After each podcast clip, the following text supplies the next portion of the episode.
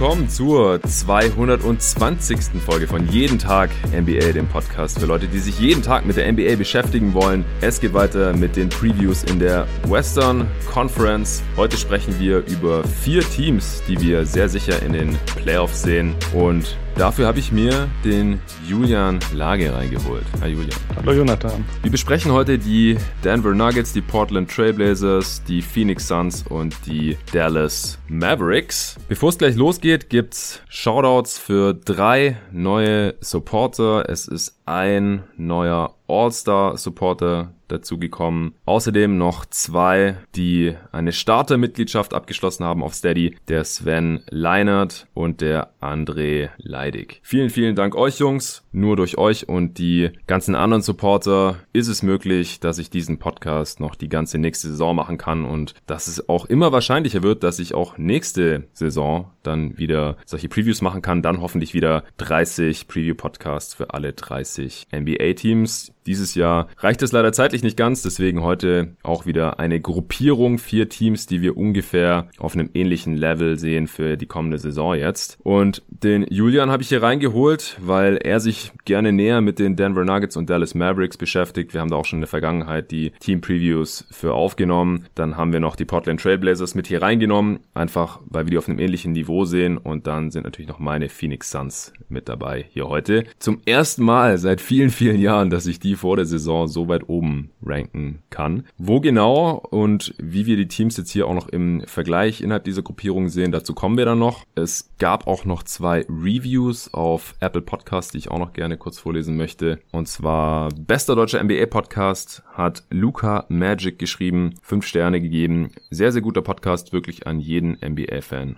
weiter zu empfehlen. 10 von 10 Podcast hat Flo96 geschrieben, auch 5 Sterne. Die Qualität des Podcasts ist allererste Sahne. Wünsche Jonathan das Beste für seinen Podcast. Ja, Reviews helfen auf jeden Fall auch weiter. Genauso wie wenn ihr euren Freunden persönlich diesen Podcast empfehlt, die sich auch für die NBA interessieren, wenn ihr nicht supporten könnt. Aktuell, da erreiche ich mich auch immer wieder Nachrichten, hey, ich würde gern supporten, geht gerade leider nicht. Aber fürs nächste Jahr habe ich es geplant, wenn ich mit dem Studium durch bin und dergleichen. Also vollstes Verständnis. bin für jeden Supporter dankbar, der hier im Monat drei, fünf oder zehn Euro abdrücken kann, um dieses Projekt zu unterstützen. Aber es gibt auch noch andere Mittel und Wege, um diesen Pod hier nach vorne zu pushen. Also vielen, vielen Dank. So, äh, Julian, mit welchem Team wollen wir anfangen? Ja, ich würde sagen, wir fangen mal mit den Blazers an, weil äh, mit den anderen Teams, da sind wir alle äh, etwas näher dran und da können wir uns dann noch äh, wahrscheinlich etwas länger drüber unterhalten. Ja, wahrscheinlich. Also das Ziel ist ja immer hier so 15 bis 20 Minuten pro Team. Das haben wir bisher, glaube ich, bei den wenigsten Teams einhalten können. Aber unterm Strich sind wir, glaube ich, halt immer noch deutlich schneller, als wenn ich jetzt für jedes Team einen einzelnen Pot aufnehmen und raushauen würde, wie sonst immer. Da waren wir ja meistens so bei 45 Minuten oder teilweise sogar über einer Stunde. Und so ist das alles ein bisschen knackiger, kommt bisher auch ziemlich gut an. Zumindest das Feedback, das mich bisher erreicht hat. Und wir können gerne mit Portland anfangen, weil mir ist es auch ziemlich schwer gefallen, diese Teams jetzt innerhalb dieser Gruppierung nochmal wirklich eindeutig zu ranken. Da könnte man vielleicht auch schon überlegen, welches Team sehen wir in der Postseason vielleicht besser als die anderen. Aber wir können gerne einfach mit Portland anfangen. Was denkst du denn, wer da starten wird?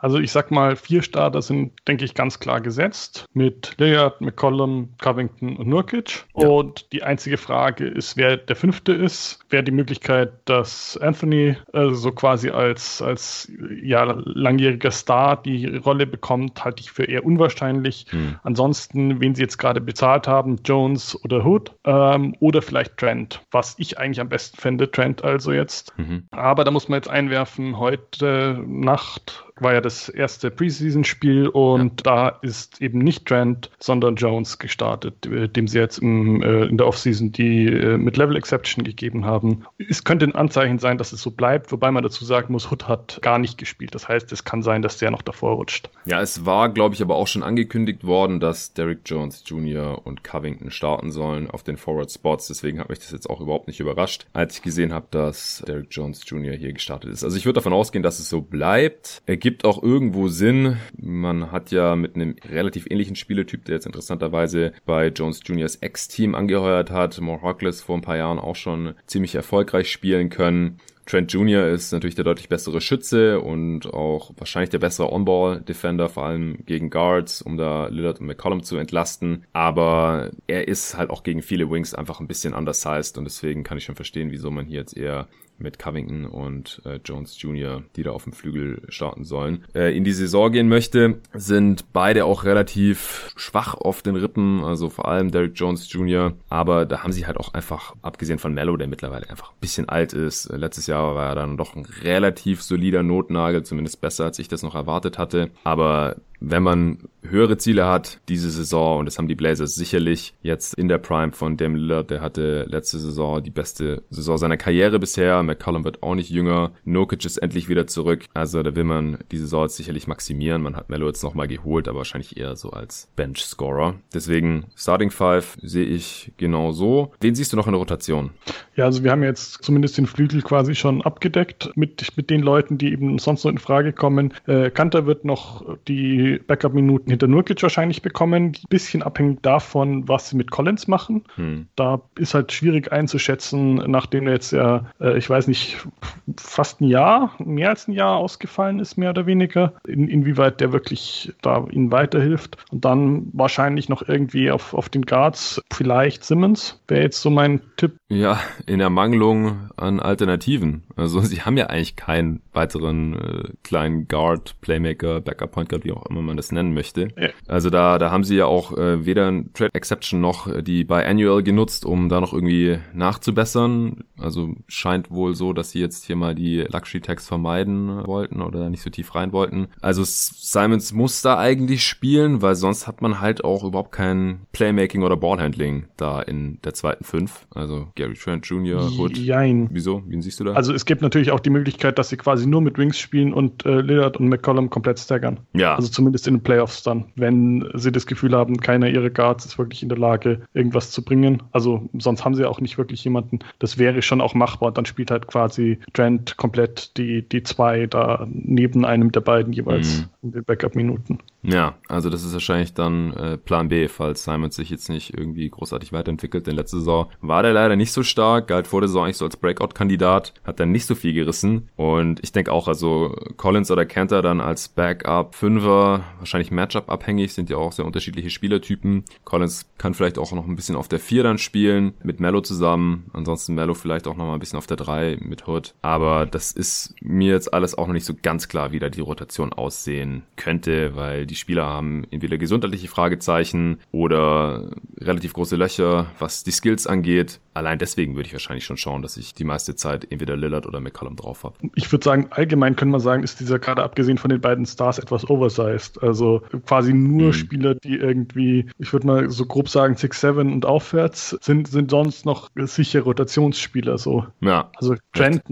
Noch, aber sonst alle anderen. Also und allein, dass sie eigentlich drei Leute haben, die am besten auf Center passen passen. Ja, vier fast mit Giles noch. Ja, stimmt, ja, ja. Also ja. da muss eigentlich automatisch dann jemand rausfallen. Und Giles finde ich eigentlich auch doch zumindest noch ausprobierenswert. Ja, ich kann mir gut vorstellen, dass sich einer von Giles und Collins durchsetzt. Wie du gerade schon gesagt hast. Collins hat, glaube ich, ganz kurz in der Bubble mal gespielt und war dann doch wieder raus. Also da bin ich auch mal gespannt, was der jetzt noch zeigen kann. Siehst du einen Breakout-Kandidaten hier im Kader?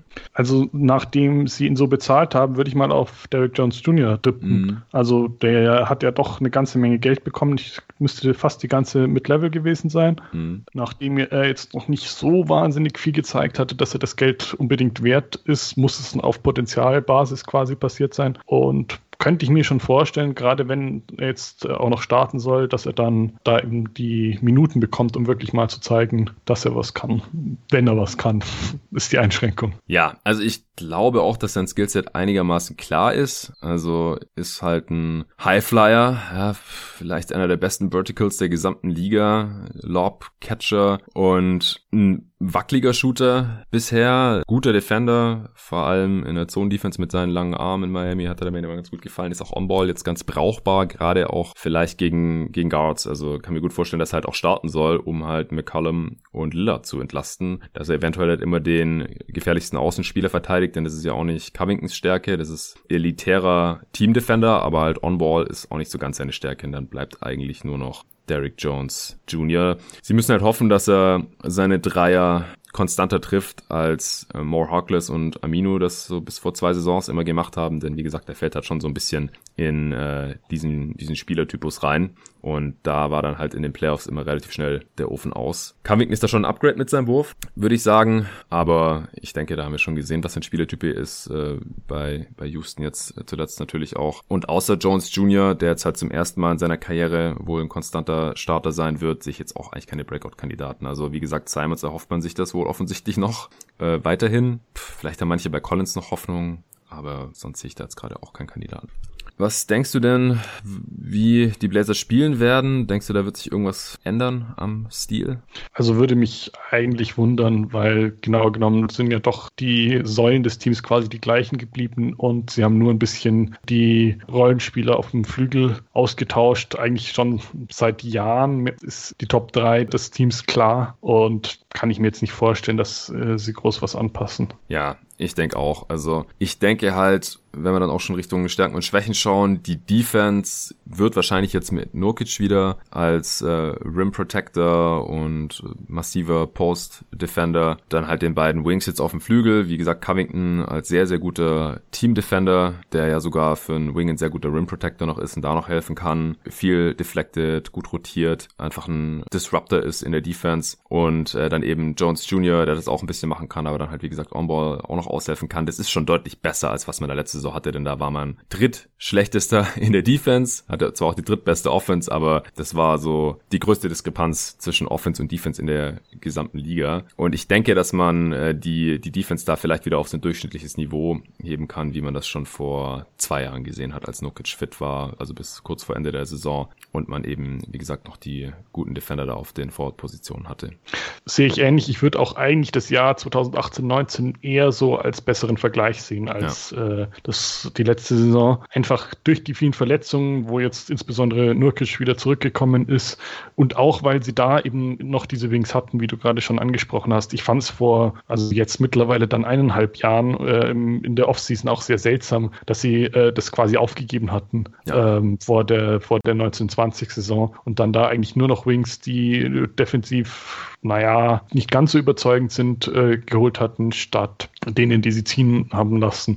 Wobei man dazu sagen muss, dass sie die haben ziehen lassen, war vielleicht jetzt doch nicht die allerschlechteste Entscheidung, nachdem weder Harkless noch Amino bei ihren neuen äh, Teams jetzt so richtig überzeugend äh, gespielt haben. Also bei den Clippers fand ich Harkless eigentlich noch ganz gut. Da haben sie halt einfach wahrscheinlich ein bisschen Panik bekommen, nachdem sie gecheckt haben, ey, Nurkic fehlt jetzt noch eine ganze Weile, wir brauchen irgendwie ein Starting Center. Dann haben sie ja ihn im Endeffekt für Whiteside mhm. getradet. Mhm. Das war dann halt vielleicht alternativlos. Dann hat man Whiteside jetzt einfach eine Free Agency ziehen lassen und sobald Nokic wieder zurück war, hat man den natürlich dann auch wieder starten lassen. Ich denke, um irgendwie durch die Regular Season zu kommen und äh, sich dann halt noch mega knapp dafür die Playoffs zu qualifizieren, war das wahrscheinlich alternativlos und klar, Amino, erstens mal fand ich den Fit in Orlando eigentlich katastrophal und dann hat er sich auch noch verletzt. Das war jetzt natürlich kein Abgang, der besonders wehgetan hat, aber dass man da nicht einen von beiden gehalten hat, das fand ich ja letzten äh, Sommer schon ziemlich komisch und ich finde es auch gut, dass sie da jetzt wieder eher so aussehen wie vor zwei Jahren und Covington ist halt wie gesagt ein deutliches Upgrade über alles andere, was da so rumgelaufen ist. Auf jeden Fall. Ich ja. so. Also ich kann mir sogar vorstellen, dass sie überdurchschnittlich werden in der Defense, äh, weil mit Gary Trent Jr. haben sie mittlerweile auch einen guten Guard Defender, klar, der kommt jetzt nur von der Bank, aber ich denke, der wird auch relativ viel Spielzeit sehen. Also kann mir gut vorstellen, dass es so der Sixth Man wird. Und offensiv sehe ich jetzt halt auch nicht unbedingt, warum sie da schlechter werden sollten als Top 3 der letzten Saison, wenn Lillard halt wieder annähernd so eine heftige Saison spielen kann wie letztes Jahr.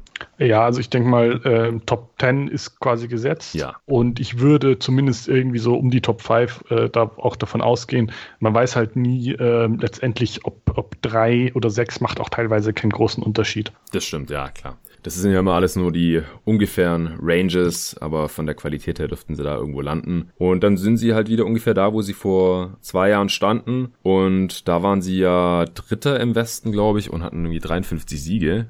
Was denkst du denn? Ich glaube, äh, willst du noch was zum Team sagen oder können wir schon nee, zur Prognose kommen? Gerne zur Prognose. Was denkst du, wo sie im Best Case landen können? Also ich habe jetzt mal so ungefähr 50 Wins als Best Case gesehen. Vielleicht geht es noch ein bisschen drüber, aber ich, ich glaube nicht viel, einfach weil auch durch diese relativ eng getaktete Saison, durch die veränderten Spielpläne und so weiter, glaube ich, sich die Wins allgemein etwas unvorhersehbarer verteilen. Also sprich, dass es schwierig mhm. wird, da wirklich eine, eine extrem gute Saison hinzulegen. Ja, das, das denke ich auch. Also gerade hier in dieser Gruppierung oder im Westen sehe ich halt einige Teams, wo ich mir auch vorstellen kann, dass sie am Ende der Saison irgendwie ganz oben landen, weil es wird eine seltsame Saison, das hatte ich hier auch immer wieder erwähnt in den Preview-Pods. Man wird wenig trainieren können. Es wird höchstwahrscheinlich Covid-Infektionen geben, wodurch dann Spieler einfach ausfallen. Das ist alles so unvorhersehbar. Sonst kann man immer so ein bisschen einschätzen, wer hat verletzungsanfällige Spieler, wo muss man das so ein bisschen mit einpreisen und dieses Jahr kann es halt im Prinzip ziemlich random jeden treffen. Die Blazers bringen ein relativ hohes Maß an Kontinuität mit und Lillard wird halt, wenn er wieder in dieser All-NBA-Form ist, da halt schon für einen gewissen Floor sorgen und halt auch für eine gewisse Upside, wenn dieses Team halt komplett fit bleibt.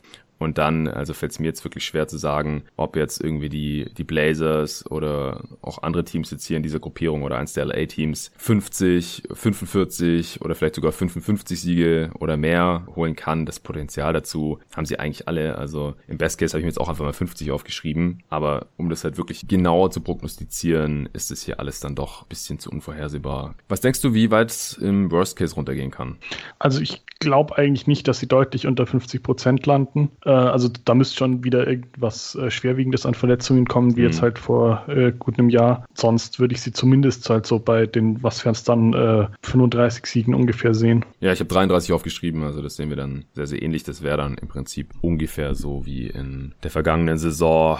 Lillard hat ja auch ein paar Spiele gefehlt. Nurkic hat einen Großteil der Saison verpasst. Der Kader war insgesamt auch ein bisschen unrunde. Wie gesagt, die Defense war ziemlich mies. Das sehe ich jetzt eigentlich diese Saison nicht passieren. Da müsste man dann wahrscheinlich eher offensiv irgendwie einbrechen weil McCollum oder Lillard länger fehlen. Sie sind halt schon extrem abhängig von diesen beiden. Also wir haben es jetzt schon ein paar Mal angesprochen. Ihnen fehlt einfach die On-Ball Creation abseits von diesen beiden Spielern. Und wenn da halt einer irgendwie länger fehlt, dann äh, wird sich das offensiv auf jeden Fall bemerkbar machen. Over-Under liegt bei 40,5. Wenn du wetten müsstest, würdest du da drüber oder drunter gehen? Also da würde ich doch eher zum Over tendieren. Ja, ich auch. Also ich würde wahrscheinlich kein Geld drauf setzen, aber es ist halt auch äh, näher an meinem Worst Case dran und deswegen äh, tendiere ich ja auch zu Over. Also im Mittel würde ich mehr als 40 Sieger erwarten. Jo. Hast du noch irgendeinen interessanten Aspekt aufgeschrieben zu den Blazers? Ich muss sagen, ich fand da jetzt nicht so wahnsinnig viel besonders interessant, weil gefühlt alles so ist wie, wie eben vor zwei Jahren oder ja. eigentlich die letzten fünf Jahre mehr oder weniger mit dem kurzen Einbruch letzte Saison. Also es würde mich fast schon überraschen, wenn da äh, wirklich jetzt was komplett anderes in irgendeiner Form passiert, wenn sie zur Trade Deadline beschließen, sie müssen das Team umbauen. Deswegen, ja, würde ich mal sagen, wahrscheinlich bleibt da sehr viel beim Alten. Ja, ich denke auch. Also ich finde es interessant, sie haben jetzt irgendwie versucht, hier diese Offseason noch die Prime von Lillard und McCollum zu maximieren, haben hier jetzt halt auch im Covington Trade Pick involviert. Aber sie sind halt, wie gesagt, nicht in die Tags reingegangen. Ich habe gerade nochmal geguckt, sie sind so 1,4 Millionen gerade drunter. Also das ist so ein bisschen paradox. Also wenn man hier quasi schon all in geht und wir haben jetzt nur über die Regular Season gesprochen, aber man wird in den Playoffs wahrscheinlich auch Ambitionen haben, wieder über die erste Runde hinauszukommen, so wie eben vor zwei Jahren, als sie in die Western Conference Finals gekommen sind. Klar, sie hatten auch ein bisschen das einfachere Bracket und wurden da dann auch gesweept, aber sie scheinen hier jetzt wirklich äh, fast alles getan zu haben, um Lillard nochmal zu maximieren. Und was ihn angeht, habe ich mir halt auch noch überlegt, ich bin echt gespannt, wer jetzt von ihm und Curry und eigentlich halt auch Harden so die beste Saison haben wird. Jetzt bei Harden kommt natürlich dazu, dass er eigentlich keinen Bock mehr hat, in Houston zu zocken, ganz offensichtlich. Äh, darüber habe ich in der letzten Folge schon relativ ausgiebig mit Ole Freaks äh, gesprochen, denn das mussten wir ja auch irgendwie einpreisen bei unserer Houston Rockets Preview. Aber unter normalen Umständen sind das halt so die drei Creator, Ballhändler, Superstar Guards der Liga, die, wenn man jetzt Lillards letzte Saison und Currys normales Niveau von vor ein paar Jahren mit einbezieht und jetzt halt auch die Rolle, die er jetzt in diesem Warriors-Team hat, wo er wahrscheinlich mehr kreieren muss als normalerweise, finde ich das halt alles relativ vergleichbar und da bin ich dann schon gespannt, wer von den dreien dann die beste Saison haben wird. Mhm. Das beste Asset ist einfach Damien Lillard, oder? Ja, ja, es dürfte halt in der Praxis ist durch seinen Vertrag schwierig zu traden sein äh, und sie wollen ihn sicher auch nicht traden, äh, wenn er nicht genauso vehement wie jetzt Harden irgendwie einen Trade fordert. Ja. Aber es gibt auch irgendwie keine richtig überzeugende andere Antwort. Nee. Wer soll es sonst sein?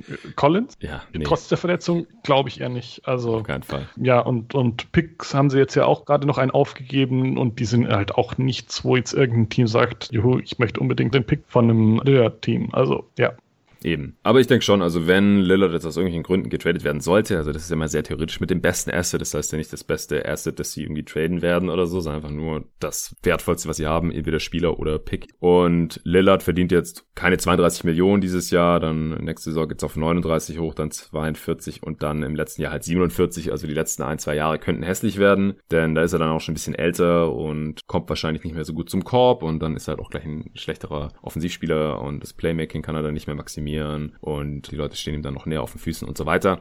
Aber jetzt die nächsten Jahre, da wird er den Deal auf jeden Fall wert sein. Also diese Saison ist er quasi eigentlich noch unterbezahlt mit nicht mal 32 Millionen Dollar, wenn er wieder so performt und fit bleibt wie letzte Saison. Und deswegen, er würde in einem Trade halt einiges an, an Assets einbringen, seien es jetzt junge Spieler oder Picks. Das sieht man ja jetzt gerade auch bei den äh, Trade-Paketen, die so für Harden geschnürt werden könnten, was so ein Spieler halt wert sein kann. Jo. Und da kommt absolut nichts anderes ran in diesem Kader. Was ist der mieseste Deal bei den Blazers? Das finde ich auch nicht einfach. Ähm, also mit Column ist es, glaube ich, nicht. Ist aber könnte vielleicht, wenn, wenn er irgendwie weiter eher nicht so überzeugend spielt oder irgendwie Verletzungen hat, recht schnell dazu werden. Mhm. Ansonsten käme für mich aber eigentlich nur noch jetzt der neue Vertrag für Derek Jones Jr. in Frage. Wenn der halt wirklich weiter keinen Wurf trifft und dadurch zu limitiert ist, dann ist das eine ganze Menge Geld, die er da bekommen hat. Also dieses Jahr 9,2 Millionen und nächstes Jahr 9,7 mit einer Player Option. Ja, aber es ist ja nicht annähernd Startergeld und jetzt soll er starten und wenn das dann irgendwie nicht klappt, dann kann er immerhin so quasi äh, Backup Small Ball Big sein,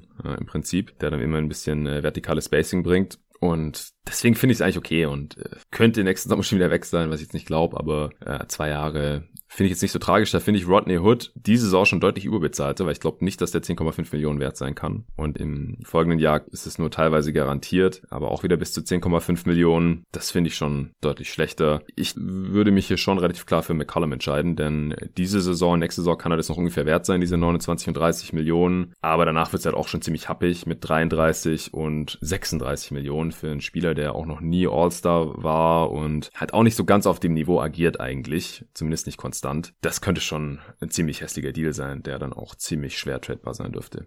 Also ich sag mal, wenn sie heute versuchen würden, ihn äh, loszuwerden, dann glaube ich, würden sie da durchaus auch noch einen positiven Gegenwert bekommen. Deswegen finde ich es auch schwierig, mhm. ihn jetzt da wirklich dazu zu nennen. Aber ja, es, es gibt halt, denke ich, keine eindeutige Antwort. Also bei Hut, ja. der Vertrag, der dieses Jahr läuft und nächstes äh, irgendwie teilweise oder gar nicht garantiert ist, das ist ja auch, auch kein wirklich schlechter Vertrag. Ja, also über die Gründe, warum er den bekommen hat, da hatte ich im Pater schon mal drüber gesprochen. Das war wahrscheinlich vorher so halbwegs ausgemacht gewesen, weil er letztes Jahr relativ relativ günstig dann wieder resigned hat. Also weil das einfach unter Salary Cap Regeln nicht anders möglich war. Und dann haben sie wahrscheinlich gesagt, ja, aber dafür bezahlen wir dir dann nächstes Jahr mehr, wenn er bleibt. Und dadurch haben sie jetzt halt kaum mehr Geld gehabt unter der Tax-Grenze, um halt irgendwie noch einen weiteren Backup-Guard oder Ballhändler zu sein. Und so ist man da halt so extrem abhängig von Lillard und McCullum, muss die wahrscheinlich irgendwie staggern oder halt auf Entwicklung von Simons hoffen. Das ist halt, hängt da noch so ein ganzer Rattenschranz mit dran. Aber ja, als im Vakuum angesehener miesester Vertrag kommt Hood dann nicht so richtig in Frage. Hast du schon recht. Ich wollte es nur erwähnt haben. Also für mich ist es schon McCullum. Wegen, wegen der Länge halt und dem mhm. steigenden Gehalt.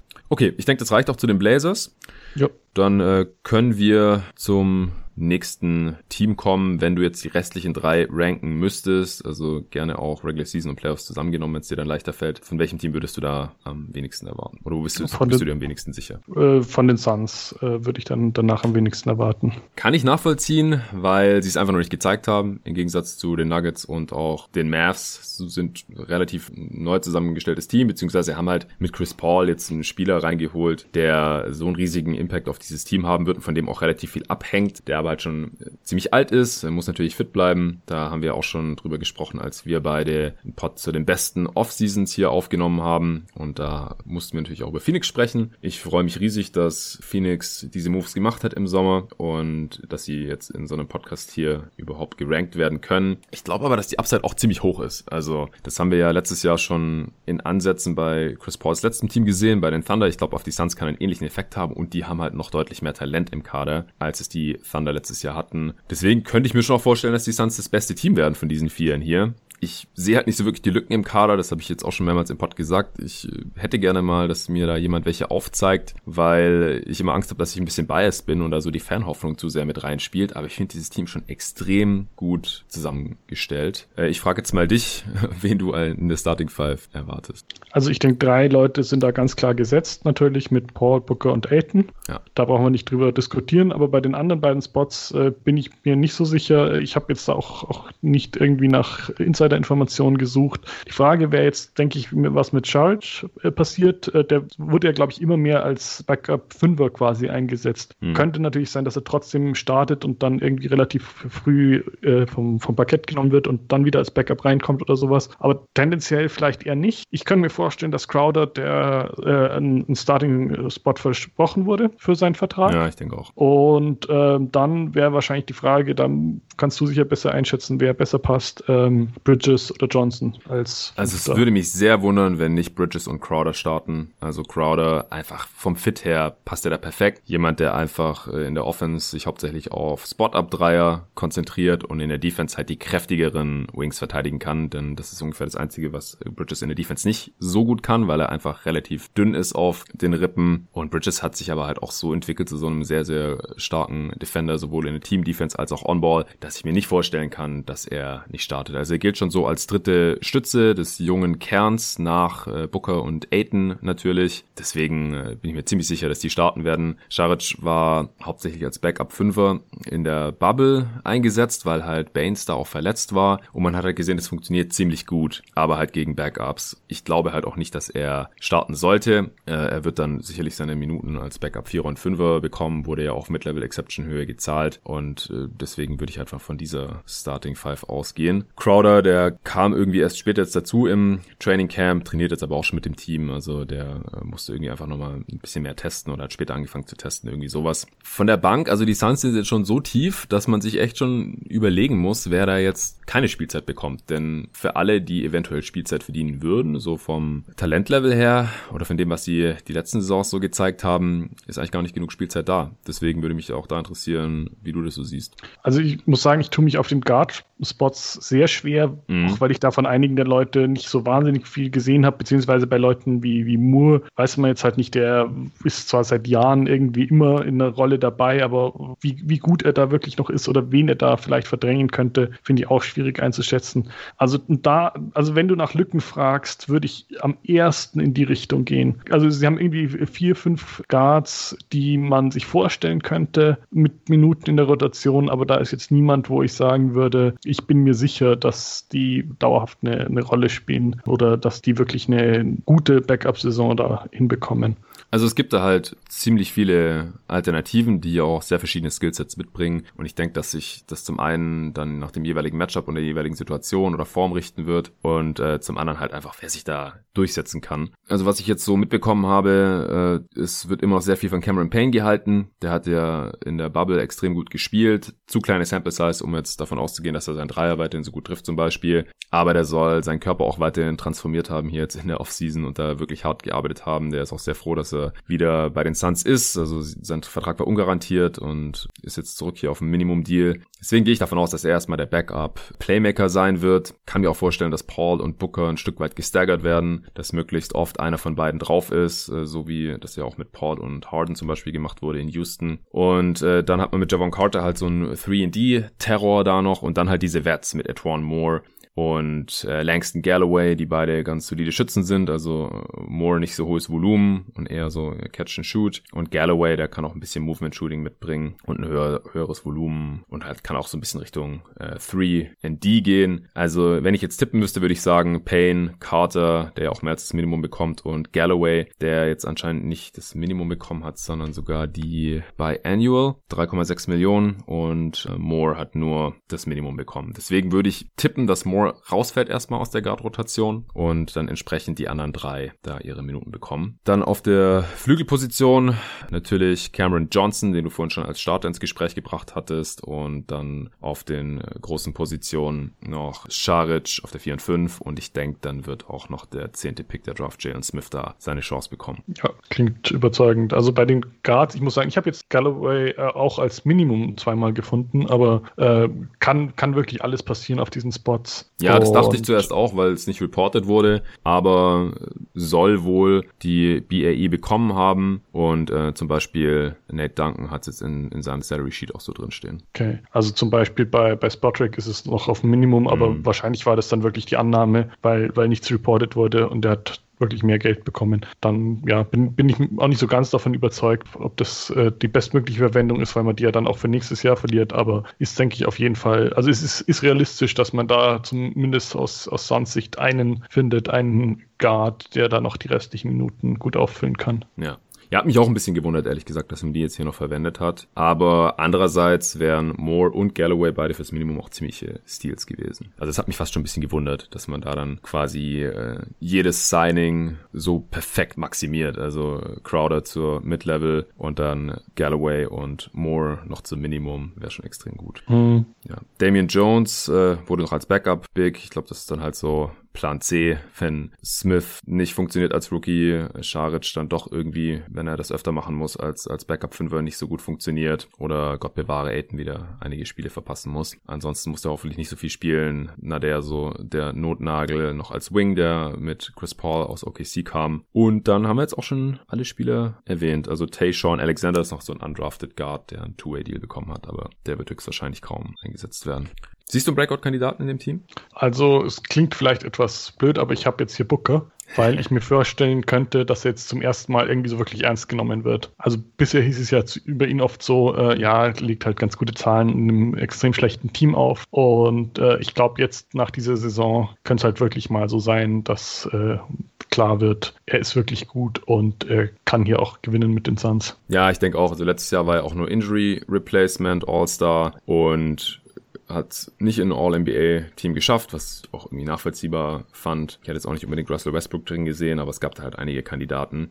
Und dieses Jahr kann ich mir sehr gut vorstellen, dass er direkt zum All-Star gewählt wird. Er genießt ja auch immer mehr den Respekt der anderen Star-Kollegen in der Liga und spätestens jetzt mit Chris Paul an seiner Seite und einem ernstzunehmenden Team wird er keinen Weg mehr dran vorbeiführen. Das denke ich schon auch. Ich habe mir noch DeAndre Ayton aufgeschrieben. Ich denke, der kann von Chris Pauls Präsenz und seiner Leadership und auch seinen Pässen natürlich, Lob anspielen, nur profitieren. Also er hat ein breiteres Skillset als ein DeAndre Jordan, aber der hat es an der Seite von Chris Paul auch mal ein All-NBA-Team geschafft sogar und äh, war es nicht sogar All-NBA First. Also das war ziemlich übertrieben, aber er wird einige einfache Punkte pro Spiel dazu bekommen. Der hat ja letztes Jahr neben Ricky Rubio schon einen großen Schritt nach vorne gemacht und Chris Paul ist da schon noch mal eine ganze Ecke besser. Es gibt noch mehr Spacing im Kader als letztes Jahr. Er hat defensiv schon einen großen Schritt nach vorne gemacht. Also ich kann mir vorstellen, dass er sowohl spielerisch als auch zahlenmäßig hier schon nochmal einen Schritt nach vorne macht. Ja. Auch im dritten Jahr ist so der Klassiker, junge Spieler, dass sie im dritten Jahr nochmal einen großen Schritt nach vorne machen. Und genauso Michael Bridges. Also der hatte jetzt unterm Strich letzte Saison nicht so tolle offensive Zahlen, weil er zu Beginn der Saison seinen Wurf noch lange Zeit gesucht hat und das kam dann immer mehr, hat er dann immer weiter Selbstvertrauen getankt. Dann hat es für ihn auch die Driving Lanes geöffnet, die er dann mehr attackiert hat, kann man einen Pass spielen, finish gut am Ring und defensiv war er letzte Saison noch so ein bisschen ein Geheimtipp, aber ich habe jetzt auch schon mitbekommen, dass äh, manche sich vorstellen können, dass er vielleicht sogar es in All-Defense-Team schafft hier in der kommenden Saison. Und da die Suns jetzt halt Aufmerksamkeit genießen werden, auch mal öfter im National TV zu sehen sein werden, kann ich mir auch vorstellen, dass er da dann den Hype erfährt und das vielleicht sogar schaffen kann. Ja, ja. Also ich meine, bei den Suns gibt es da jetzt doch einfach eine ganze Menge gute Kandidaten, weil es junge Spieler gibt, die in den letzten Jahren eben durch das äh, schlechte Team irgendwie etwas ja unbekannt geblieben sind mhm. bei allen, die nicht ganz die Suns direkt verfolgen.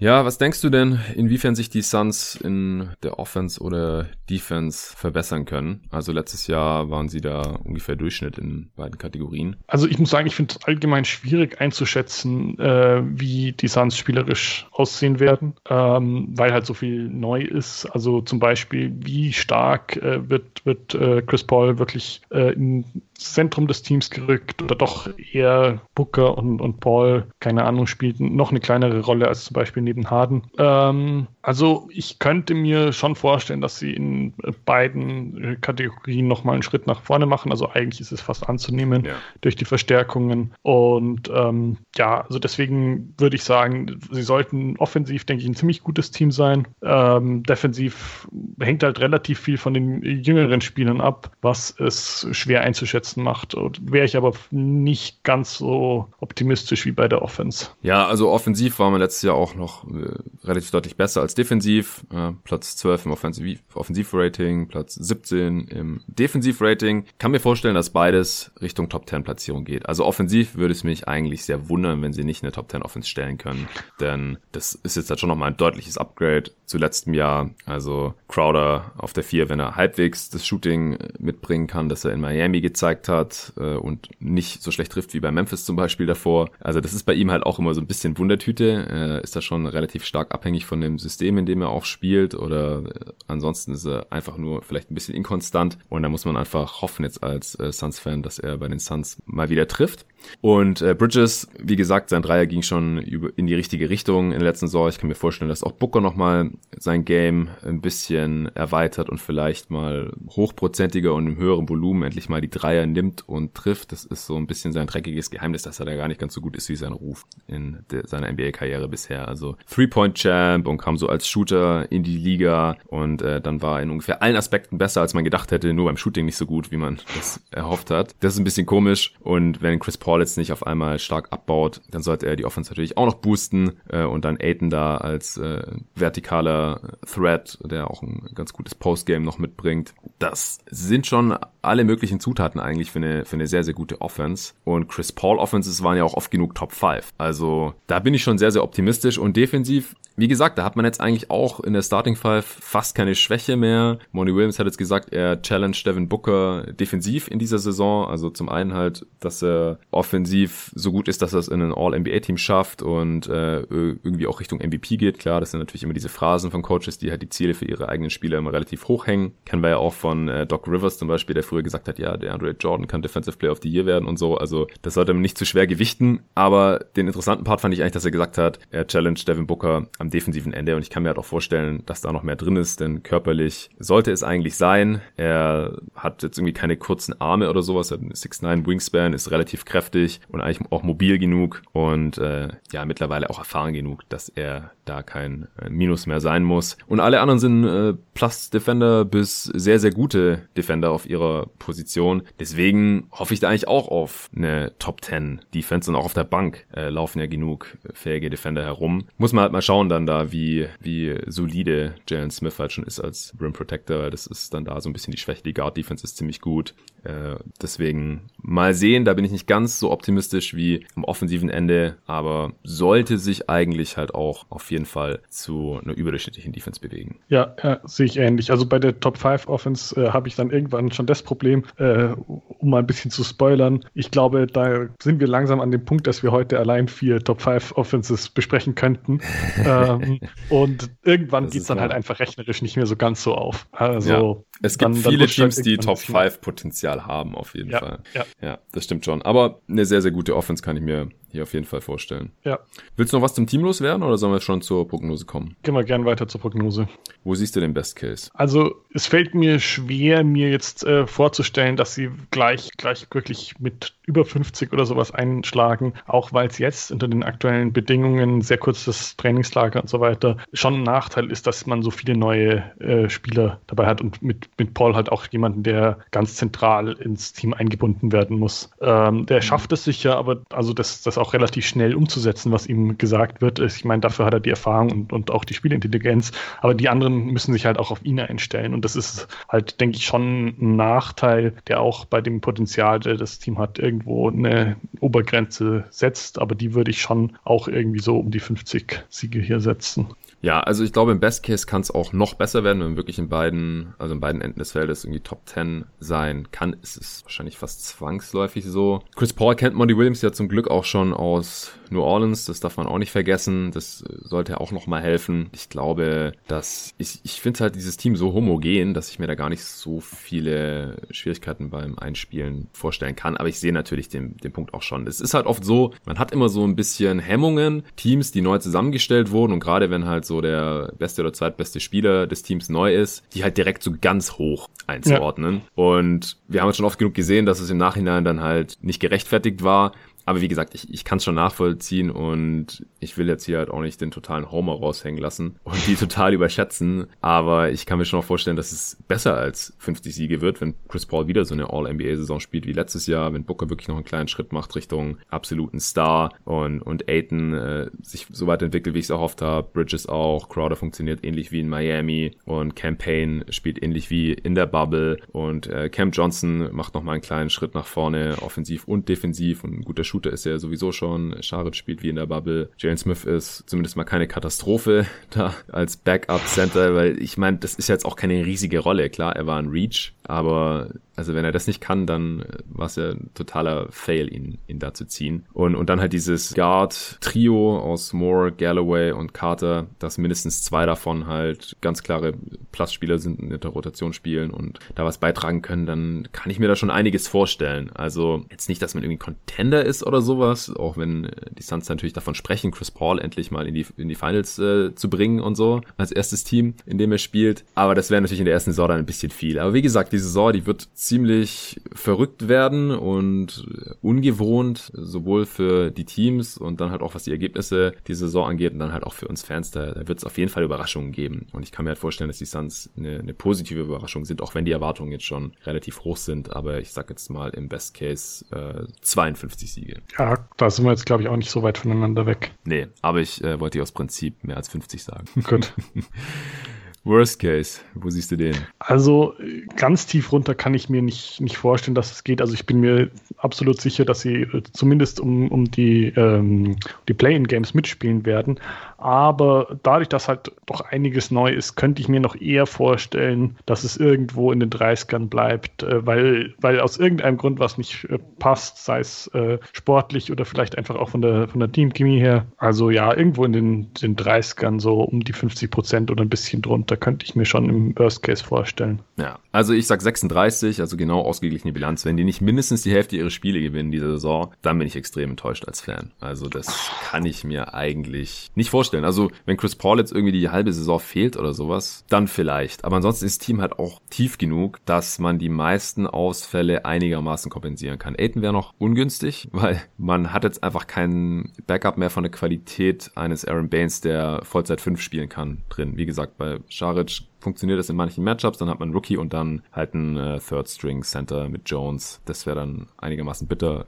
Booker ist natürlich unersetzlich für dieses Team, aber das ist halt bei jedem Star eigentlich so. Also die Downside ist ja bei allen Teams gegeben, ja. Wenn der Star irgendwie Covid hat oder sowas, dann ist es halt vielleicht vorbei. Aber jetzt mal bei Sachen, die halbwegs erwartbar sind oder kalkulierbar sind, da würde es mich schon wundern, wenn sie weniger als die Hälfte ihrer Spiele verlieren. Äh, mehr als die Hälfte ihrer Spiele verlieren. Ja, okay. Also ich sag mal, wenn wir jetzt keine Verletzungen von mehr als irgendwie 20 Spielen oder sowas annehmen, also ich könnte mir dann schon noch so irgendwie ein, zwei Spiele drunter vorstellen, einfach einfach weil die Gegner wieder sehr stark sein werden im Westen. Und ähm, ja, der ist ja noch nicht so ganz klar, wie der ganze Spielplan aussehen wird. Also wie oft man gegen wen spielt mhm. zum Beispiel. Das finde ich macht die ganze, also wir, wir haben es ja schon, äh, schon gesagt, dass es diese Saison eh schwierig ist und es wird immer schwieriger, wenn man, je, weiter man drüber nachdenkt, was da alles mit reinspielen kann äh, in die Vorhersagen. Deswegen würde ich mich jetzt da nicht so darauf festlegen, dass es ähm, unbedingt äh, mindestens 50 Prozent sein müssen. Aber auf jeden Fall nicht viel drunter.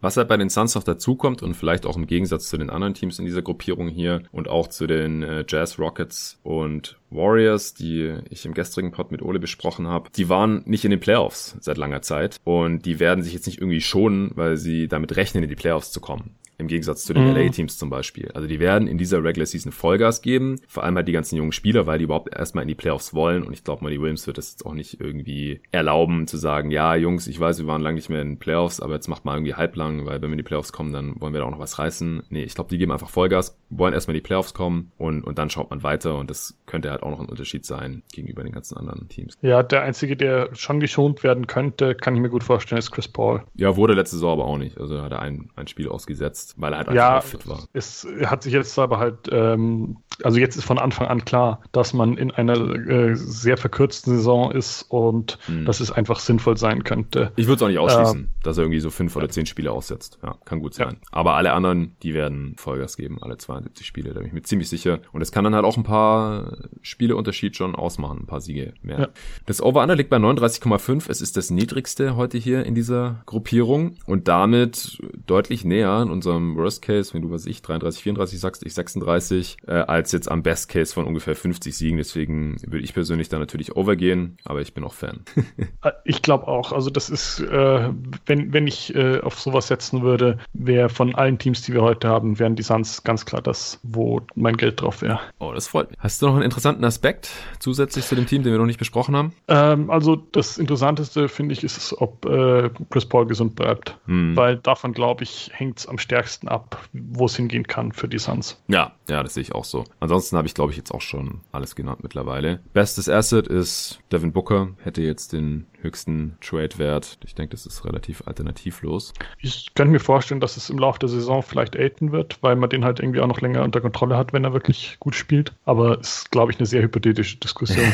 ja, okay. Ja, weil er halt Restricted Free Agent wird dann genau. in äh, zwei Jahren. Und Devin Booker kann äh, in zwei Jahren schon wechseln. Ja. Aber gut. Äh, mies der Vertrag. Es, es könnte ja Chris Paul werden, wenn er jetzt nicht die letzte Saison bestätigen kann. Ja, ist halt noch dieses Jahr mit über 41 Millionen in Büchern und dann im letzten Vertragsjahr mit 44. Und ansonsten haben die Suns ziemlich saubere Bücher eigentlich. Also ist, finde ich, auch der einzige, den man da irgendwie sinnvoll nennen kann, weil sonst kommt wirklich niemand in Frage. Also Crowder mit dem neuen Vertrag, den hätten ihm bestimmt jetzt auch drei andere Teams gegeben. Ja. Ähm, und sonst Schalic maximal noch. Wenn, wenn ja, der jetzt irgendwie ja. doch nicht ganz so gut funktioniert, dann äh, nächste Saison nochmal neun und dann im dritten Jahr fast zehn Millionen. Muss ja nicht unbedingt wert sein, aber. Ist wahrscheinlich sonst auf jeden Fall noch der beste Kandidat, das mhm. stimmt, ja. Aber ich denke mal, der wird auch zumindest eine Rolle finden, sodass es jetzt nicht irgendwie quasi komplett rausgeschmissenes Geld ist. Okay. Welches Team als nächstes? Ich würde sagen, dann wären die Mavs der Reihenfolge nach für mich das nächste. Okay, da fällt jetzt Porzingis noch mindestens bis irgendwann im Januar aus und dadurch sieht natürlich die Starting Five auch jetzt erstmal anders aus. Ich habe auf Twitter schon gesehen, dass du da schon Vorschläge gemacht hast, aber erzähl den Hörern doch mal, wen du jetzt hier in der Starting Five erwartest. Ja, also bei den Mavs finde ich es noch deutlich schwieriger, weil solange Porzingis ausfällt, eigentlich, eigentlich wirklich nur einer wirklich gesetzt ist. Also ich glaube, ich brauche nicht erwähnen, wer. Aber sonst könnte halt wirklich vorstellbar sein, also vor allem, weil auch Carlisle ja die Tendenz hat, da sehr viel zu verändern, sehr viel auszuprobieren auch Leute auf die Bank zu setzen, die vielleicht von der Qualität her eher Starter wären.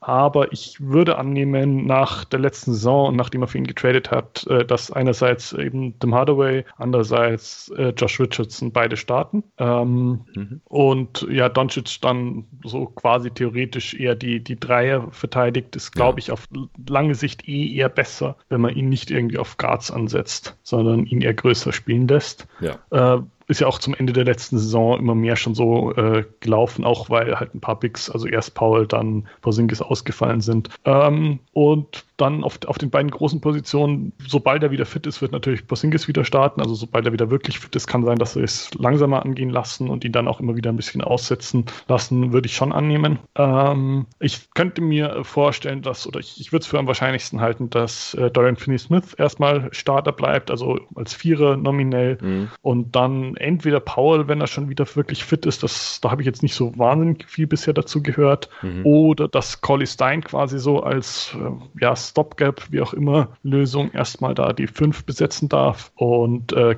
ja, Kleber könnte aber halt auch quasi auf beiden Positionen äh, in Frage kommen. Denke halt nur, dass sie die beiden, die eher nicht werfen können, in Collie Stein und Powell, also Powell versucht es, aber es äh, klappt irgendwie nie so ganz, dass die beiden ähm, quasi einen der Spots sich teilen und Finney Smith und Kleber dann den anderen. Mhm. Denkst du, wenn Porzingis zurück ist, also ich habe jetzt auch Doncic, Richardson, Hardaway, DFS und Dwight Powell drin und wenn Paul halt irgendwie noch nicht wieder auf der Höhe ist, dann wahrscheinlich Willie Colley Stein. Äh, denkst du, dass wenn Porzingis dann zurück ist, dass er konstant neben einem anderen richtigen Center starten wird oder dass er dann vielleicht auch mittelfristig der Starting Fünfer ist und man dann halt eher mit Finney Smith oder so neben ihm als Starter spielt? Also das finde ich ganz schwer einzuschätzen. Da könnte ich mir auch wirklich vorstellen, dass das sich das von Matchup zu Matchup unterscheidet. Mhm. Also, dass äh, Carlyle irgendwie sagt, okay, wir haben jetzt hier ein Team mit, mit zwei echten Bigs, da darf Paul spielen. Oder wir haben einen Gegner mit äh, nur einem Big, äh, da lassen wir den erstmal vom Feld. Und äh,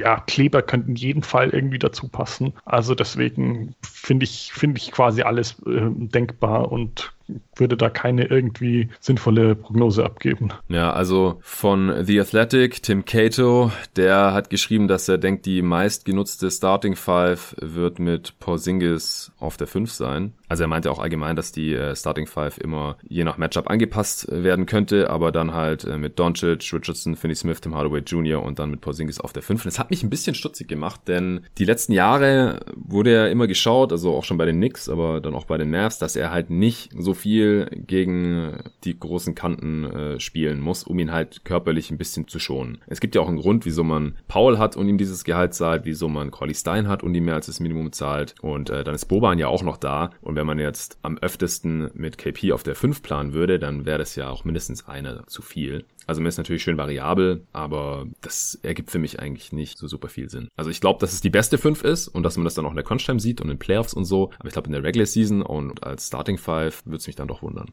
Also ich glaube, das kann eben auch einfach sehr stark davon abhängen, was die Gegner sind. Und wenn mhm. keine entsprechende Kante beim Gegner aufläuft, dann macht es halt auch keinen so großen Unterschied. Dann ist es vielleicht für Bosingis eher belastender, wenn er irgendwelchen Wings hinterherrennen muss. Ja, okay. Und es ist halt schon, schon ein Punkt, dass es Vorteile defensiv geben dürfte, wenn er weniger auf dem Flügel unterwegs ist, irgendjemandem hinterher rennt. Ähm, einfach in Sachen Rim Protection.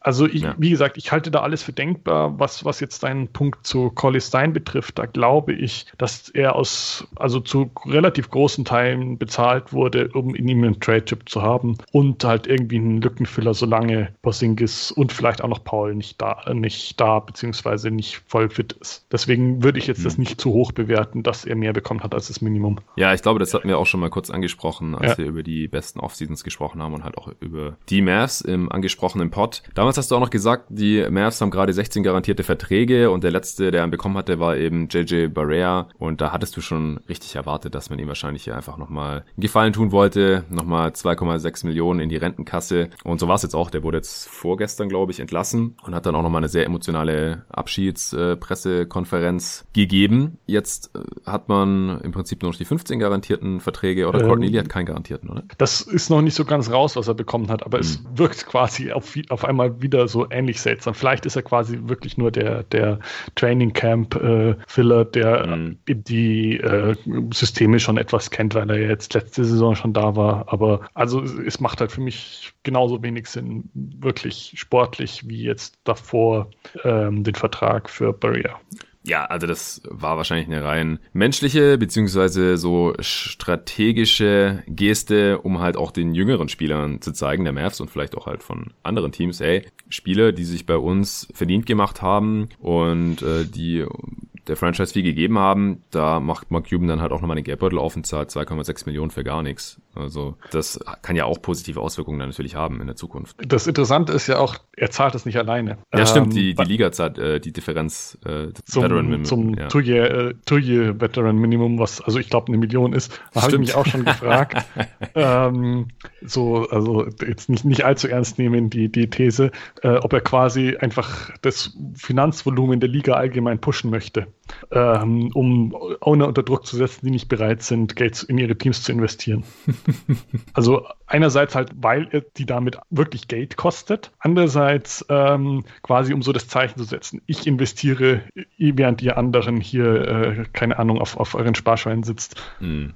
Ja, das könnte natürlich sein. Also vielleicht für die Hörer, die jetzt nicht so super bewandert sind, was das CBA angeht, die Veteranen ab, ab wie vielen Jahren Erfahrung bekommen die 2,6? Ähm, also es, es steigt quasi immer weiter an und ich ja. glaube, Maximum äh, hat man erreicht, wenn man irgendwie zehn Jahre in ja, der Liga war. Bei 10. Barrea auf jeden Fall der Fall. Äh, der ist ja, weiß nicht, 14, 14 oder sowas oder noch länger. Ähm, also wirklich sehr lange. Hm. Und aber damit die Spieler quasi keinen Nachteil haben, ähm, bezahlt zu werden. Also dass nicht die Teams aus äh, Sparsamkeit sagen, hey, wir holen uns hier nur lauter Zweitjahresspieler oder sowas rein, übernimmt die Liga das gesamte Gehalt zahlt, was, also nicht die Teams zahlen das, sondern die Liga zahlt das, was Zehnjahresspieler mehr verdienen als Zweijahresspieler. Ja, das ist ungefähr eine Million. Also das äh, Rookie-Minimum-Gehalt in der NBA sind gerade so knapp 900.000 Dollar. Dann, wenn man ein Jahr schon in der Liga war, dann bekommt man so knapp anderthalb Millionen. Und wenn man schon zwei Jahre in der Liga war, ist das Minimum 1,6 Millionen. Das steigt dann halt so graduell an, wie du gerade schon gesagt hast. Und es geht dann bis 2,6 Millionen hoch. Das ist halt, um halt Spieler, die schon länger in der Liga waren, da ein bisschen dafür zu zu äh, belohnen und damit, wie du gerade schon gesagt hast, Teams dann nicht davor zurückschrecken, die jetzt irgendwie gucken müssen, dass sie nicht über ein Salary Cap kommen oder über ein Apron oder die Luxury Tax oder sowas, äh, übernimmt dann halt die Liga diese eine Million Dollar Differenz und die Liga sind ja die 30 Teams. Also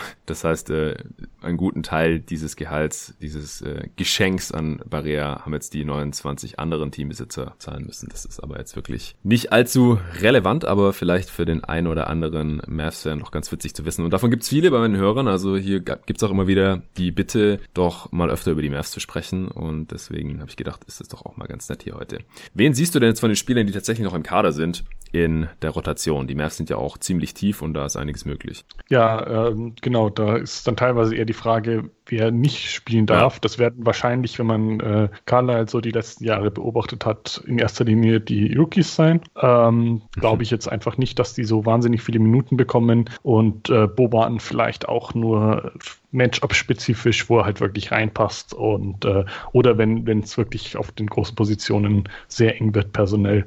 Ähm, das heißt, spielen werden auf jeden Fall wahrscheinlich noch Burke und ähm, Jane Brunson, Trey Burke logischerweise. Ähm, hm. Und dann ist, ist so ein bisschen eher die Frage, wie sie quasi die, die Minuten unter sich aufteilen und wie die Rotation dann aussieht, wer mit wem auf dem Parkett steht.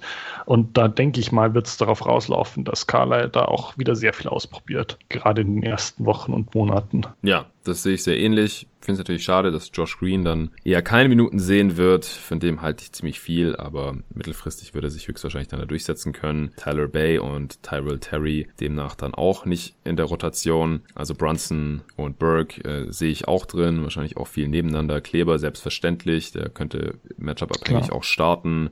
Und äh, James Johnson hat man ja auch noch reingeholt, damit man da noch so einen weiteren kräftigen athletischen Defender hat. Denn das, diesen Typ gab es ja eigentlich nur, das war fast schon Maxi Kleber, der hat ja am besten ausgesehen gegen äh, Kawhi Leonard und Zion Williamson und solche Leute. Und äh, DFS ist da einfach ein bisschen zu dünn und da hat man mit James Johnson einfach noch einen weiteren Body drin. Äh, Wesley Wundu eventuell noch. Ich glaube, das ist auch noch so ein Kandidat, der am ehesten noch rausfallen könnte. Und ja, Marjanovic ist halt eh nur in bestimmten Matchups spielbar.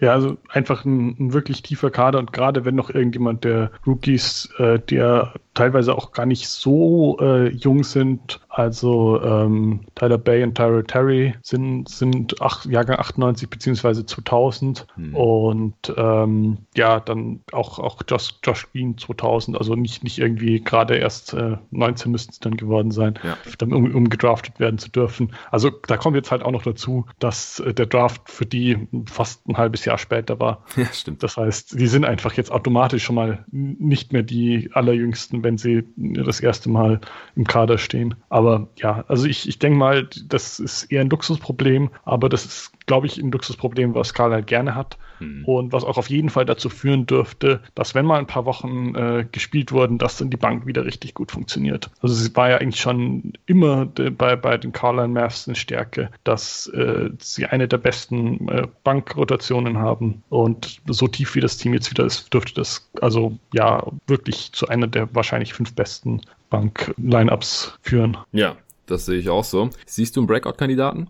Also nach der Bubble könnte ich mir Trey Burke vorstellen. Der hat jetzt noch nie so richtig irgendwie eine Rolle finden können langfristig in mhm. dem Team. Und jetzt zumindest, dass er irgendwie so die Energizer-Rolle von Barrier quasi langfristig auch bei den Mavs übernimmt. Sie haben ihn ja auch jetzt gleich für drei Jahre bezahlt. Ja. Das heißt, das könnte ich mir vorstellen, dass sie sich das auch so ungefähr vorstellen. Äh, aber das wird jetzt wahrscheinlich keine, keine riesige Rolle. Äh, ein bisschen fürchte ich für die Mavs sogar, dass Richardson wieder sehr viel besser als äh, bei den Sixers aussieht.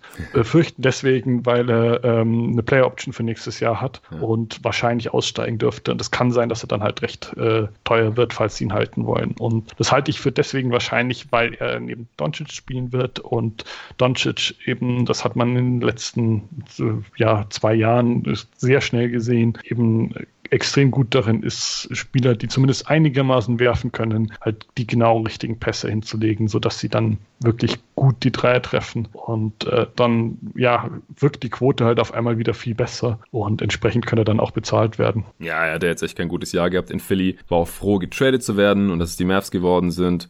Und er wird nächste Saison, wenn er seine Play Option zieht, nur 11,6 Millionen verdienen. Also ich bin mir sehr, sehr sicher, dass er die nicht ziehen wird denn dafür müsste er jetzt ein absolutes Seuchenjahr haben oder verletzt sein oder irgend sowas. Denn ansonsten müsste der mindestens 15 Millionen pro Jahr bekommen. Das werden ihm einige Teams anbieten. Es gibt nächstes Jahr auch deutlich mehr Teams, die Capspace haben werden wieder, auch weil es eine stärkere Free Agent Class wird. Also da den Punkt, den kann ich auf jeden Fall verstehen. So, also bei Breakout, da wurden jetzt auch in den anderen Previews immer wieder so eher so Bounce-Back-Kandidaten genannt. Also Spiele, die schon mal irgendwo besser wären und dann wieder schlechter aus verschiedensten Gründen und jetzt wieder besser werden könnten. Und da würde ich Richardson auch sehen. Und ansonsten sehe ich jetzt auch nicht so wirklich die Kandidaten. Ich bin mal gespannt, ob Doncic sich nochmal verbessern kann. Der hatte letztes Jahr ja im Prinzip ein Breakout-Year, obwohl er ja schon ein ziemlich gutes Rookie-Jahr hatte. Aber ansonsten weiß ich es nicht, auch weil die Rollen halt ein bisschen unklar sind, beziehungsweise ziemlich fluide und das halt, wie gesagt, von Spiel zu Spiel sich verändern kann. Trey Burke gehe ich auch mit. Könnte gut sein, dass er halt eine Rolle etablieren kann und das wäre für ihn auch schon ein Breakout. Denkst du, dass sich am Spielstil, den Stärken oder Schwächen von den Mavs irgendwas bedeutend verändern wird? Eigentlich nicht wirklich. Ich äh, bin nur gespannt, wie es so in Richtung der Größe sich halt entwickelt. Also jetzt schon in den Playoffs ging es ja quasi zwangsläufig immer stärker Richtung Small Ball und dafür haben sie jetzt, glaube ich, halt noch noch mehr das Personal und vor allem, weil sie halt auch irgendwie allein äh, jetzt, obwohl Barrier äh, entlassen wurde, drei Guards unter 6-0 haben, könnte ich mir schon vorstellen, dass sie da äh, jetzt äh, 6-0 oder kleiner, vielleicht ist, ist Brunson ein bisschen größer, aber minimal, ähm, dann, dann ähm, ja, könnte es halt wirklich klein werden und auch, dass dann mehr mit Kleber und vielleicht sogar James Johnson als einzigen Big in Anführungszeichen dann auch gespielt wird. Das wäre jetzt so eine Möglichkeit. Hm, ja, das sehe ich auch. Ansonsten glaube ich, dass die Offense wieder ähnlich gut werden wird. Letztes Jahr hatte man die beste der Liga und auch im historischen Vergleich ja, ich glaube, im Endeffekt die effizienteste aller Zeiten. Äh, allerdings halt im relativ zur, zur Liga dann nicht die effizienteste aller Zeiten, denn äh, die NBA an sich ist die letzten Jahre ja auch immer immer effizienter geworden. In erster Linie natürlich, weil die Dreier auch immer besser fallen, immer mehr davon genommen werden und die halt einen Punkt mehr geben. Aber trotzdem, sehr, sehr starke Offense natürlich. In erster Linie natürlich Luca zuzuschreiben und auch Rick Carlisle. Und daran wird sich jetzt wohl nichts ändern. Also ich sehe zumindest keinen Grund, wieso sie nicht wieder eine Top 3 Offense haben sollten, mindestens. Und in der Defense sollten sie eigentlich auch einen Schritt nach vorne machen, denn Josh Richardson ist ein deutlich besserer Defender als Seth Curry. Äh, und letztes Jahr war das ja so ein bisschen die, die Achillesferse und meine, Rick Carlisle hat jetzt auch gesagt, dass äh, sie defensiv besser werden wollen. Das ist das Ziel. Das wird wahrscheinlich dann auch entsprechend viel jetzt trainiert werden hier im äh, Training Camp. Denn wie gesagt, offensiv äh, müssen sie da wahrscheinlich weniger machen, denn das läuft wahrscheinlich so einigermaßen von selber jetzt schon. Man hat ja jetzt auch nicht allzu viele Additionen hier in der Offseason. Was denkst du denn, wie gut man defensiv werden kann?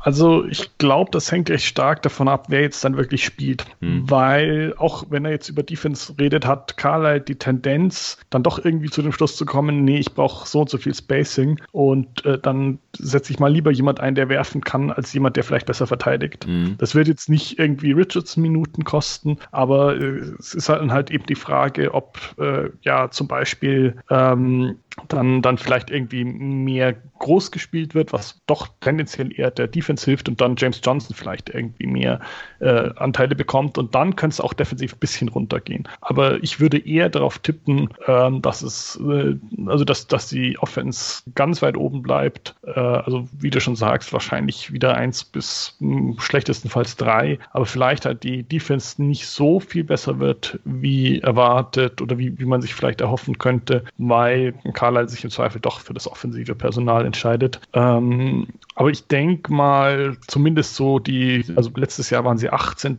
Also Top 10 glaube ich eher nicht, vielleicht aber nur minimal darunter. Ja, also im, im besten Fall, da würde ich das schon auch erwarten. Wäre natürlich ein Riesensprung, wenn sie dann in die Top 10 reinkommen. Das müsste dann halt wirklich in erster Linie vom ja, Coaching-Schwerpunkt kommen und da hast du ja gerade ein bisschen dran gezweifelt, denn so sehr hat sich das Personal jetzt auch nicht verändert. Man kann natürlich hoffen, dass äh, Doncic hauptsächlich immer den schwächsten Außenspieler einfach verteidigt und da auch noch ein bisschen besser geworden ist. Das äh, traue ich ihm schon zu. Den Körper hat er ja eigentlich auch. Äh, Tim Hardaway vielleicht auch noch ein bisschen, aber ansonsten sind die Spieler halt auch so was sie sind. Und dann hängt es natürlich auch ein bisschen davon ab, wie lang Porzingis fehlen wird. Die Defense war letztes Jahr mit ihm auf dem Feld natürlich auch besser. Ist ja auch ein sehr, sehr äh, guter Rim Protector. Dann ist halt da auch die Frage, wie viel wird er auf der 5 spielen. Das hast du vorhin ja schon angesprochen. Denn wenn er irgendwann an der Dreilinie verteidigt, dann hat er da auch nicht so den, den großen Einfluss. Und ähm, dann hat auch, wie gut natürlich die Bigs, die spielen, dann verteidigen. Willie Colley Stein hat da ja auch eigentlich alle Anlagen mit seiner Mobilität und Länge. Hat das aber in seiner NBA-Karriere bisher auch noch nicht konstant gezeigt. Dann, wie fit ist Dwight Powell? Also da gibt's da gibt's ziemlich viele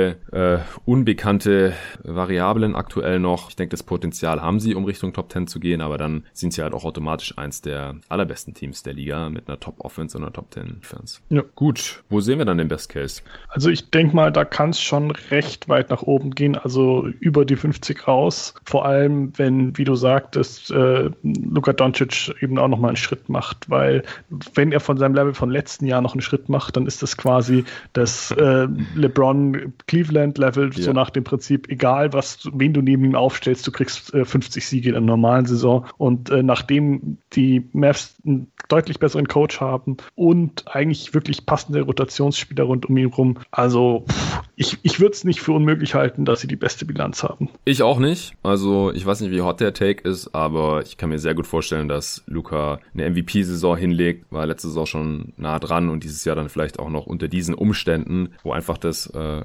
konstanteste Team wahrscheinlich automatisch mehr Siege einfahren wird und das traue ich dem Mavs unter Carlisle auf jeden Fall zu und Doncic ist jung, der muss nicht unbedingt geschont werden oder irgendwas. Ich glaube auch, dass sie jetzt nicht irgendwie einige Siege liegen lassen, nur weil KP fehlt. Ich denke, das bekommen sie auch ohne ihn äh, ganz gut hin, solange es nicht die ganze Saison ist. Und du hast ja gerade auch schon angesprochen, also LeBron hat auch mit einem ziemlichen Kackkader in Cleveland 66 Siege geholt bei einer 82 Spiele-Saison. Und wenn man das umrechnet, dann könnten die Mavs hier halt auch so auf, auf die 60 oder so zugehen. Das, das sehe ich im besten Fall sogar auch. Also wenn die Defense halt auch kommt und man wieder die beste Offense hat der Liga, why not?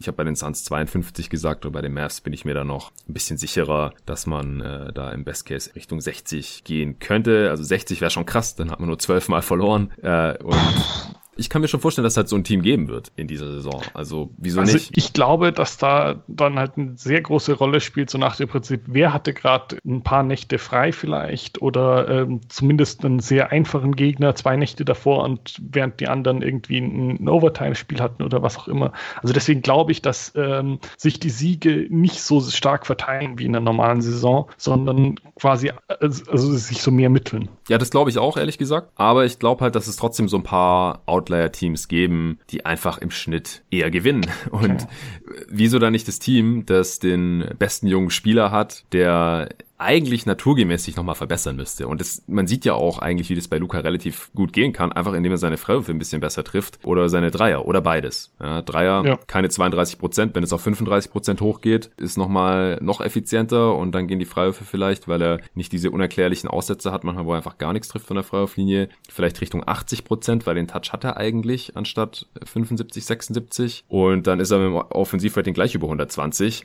und er macht das Team dann nochmal besser. Den Impact hat er ja letztes Jahr eigentlich schon gehabt und ich kann mir das dann schon vorstellen. Also wir haben das ja schon gesehen von Spielern auf diesem Niveau und in dem Alter war halt kaum ein Spieler schon auf diesem Niveau. Er geht jetzt in die dritte Saison. Deswegen, keine Ahnung, sage ich halt 58. Ja, ja, also ich, ich bin nicht ganz so optimistisch, weil ich halt doch auch so ein bisschen noch die Verletzungsprobleme von Porzingis sehe und auch, auch Paul war ja jetzt ewig verletzt. Ähm, da sehe ich, sehe ich auch, wenn wir gleich zum Worst Case kommen wollen, da doch halt schon so ein bisschen, bisschen eher noch die Gefahr, dass auch ohne größere Verletzungen halt irgendwie immer ständig, ständig Kleinigkeiten bleiben, die Rotation nie so ganz da ist, wo Carla sie haben möchte, ganz rund läuft. Und dass es dann eben, eben nicht so gut läuft, wie es vielleicht äh, hätte sein können, wenn alles von Anfang an perfekt gewesen wäre, alle fit gewesen wären und so weiter. Ja, gib mir eine Zahl. Also ich glaube, unter 50 Prozent ist unrealistisch. Ja, glaube ich auch. Ich sag 38. Ja, ja, also ja, sowas in die Richtung werden sie auf jeden Fall schaffen, denke ich auch. Ja, vielleicht sogar, also, vielleicht sogar 40. Ja, also ich sag mal, ho hohe 30er ist auf jeden Fall, wäre auf jeden Fall eine Enttäuschung. Und viel drunter kann ich mir eigentlich nicht vorstellen. Ich sag 40. Why not? Ich äh, bin Luca Believer. Und das Over-Under liegt bei 42,5. Also das finde ich schon sehr niedrig. Also ich muss sagen, ich bin mir da nicht ganz so sicher, ob es zu niedrig ist. Ähm, also ich meine, in einer normalen Saison wären 42,5 äh, wirklich wenig, aber bei äh, nur 72 Spielen das müsste das ja ungefähr so eine, eine 48 Siege, nee, nicht, nicht mal, 47 äh, Siege-Saison entsprechen, oder? Ja, finde ich zu wenig. also, okay.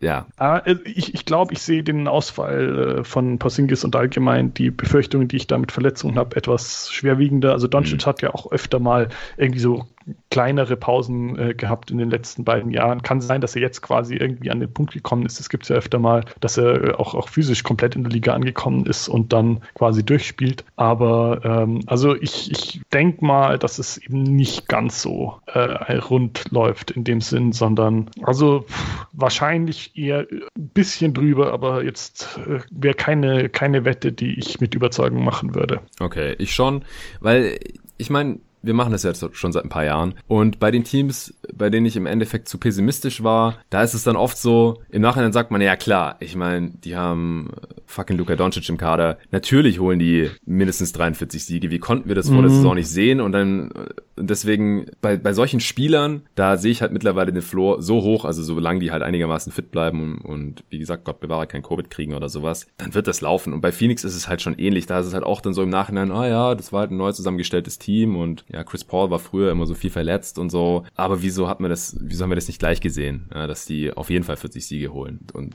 was war das für eine einfache Wette? Und ich versuche da halt jetzt ein bisschen draus zu lernen. Klar, auf die Fresse fliegen kann man immer. Ähm, und ich, ich glaube aber einfach, dass Luca diesen Impact hat und sie dann halt so LeBron-mäßig und, und die Mavs sind halt einfach so viel besser zusammengestellt und gecoacht als diese Cavs-Teams bis 2010. Keine Frage, aber die Gegner auch. Ja, sie sind in der Western Schnitt. Conference, klar, aber ich glaube halt, dass wenn sich ein Team absetzen kann vom, vom Rest der Liga, gerade aus dieser Gruppierung, dann, dann würde ich da schon auf die Mavs setzen. Okay, ja, finde ich interessant. Also du weißt ja be bestimmt, dass ich da ein bisschen auch so zu, zu vielleicht Zweckpessimismus neige. ja.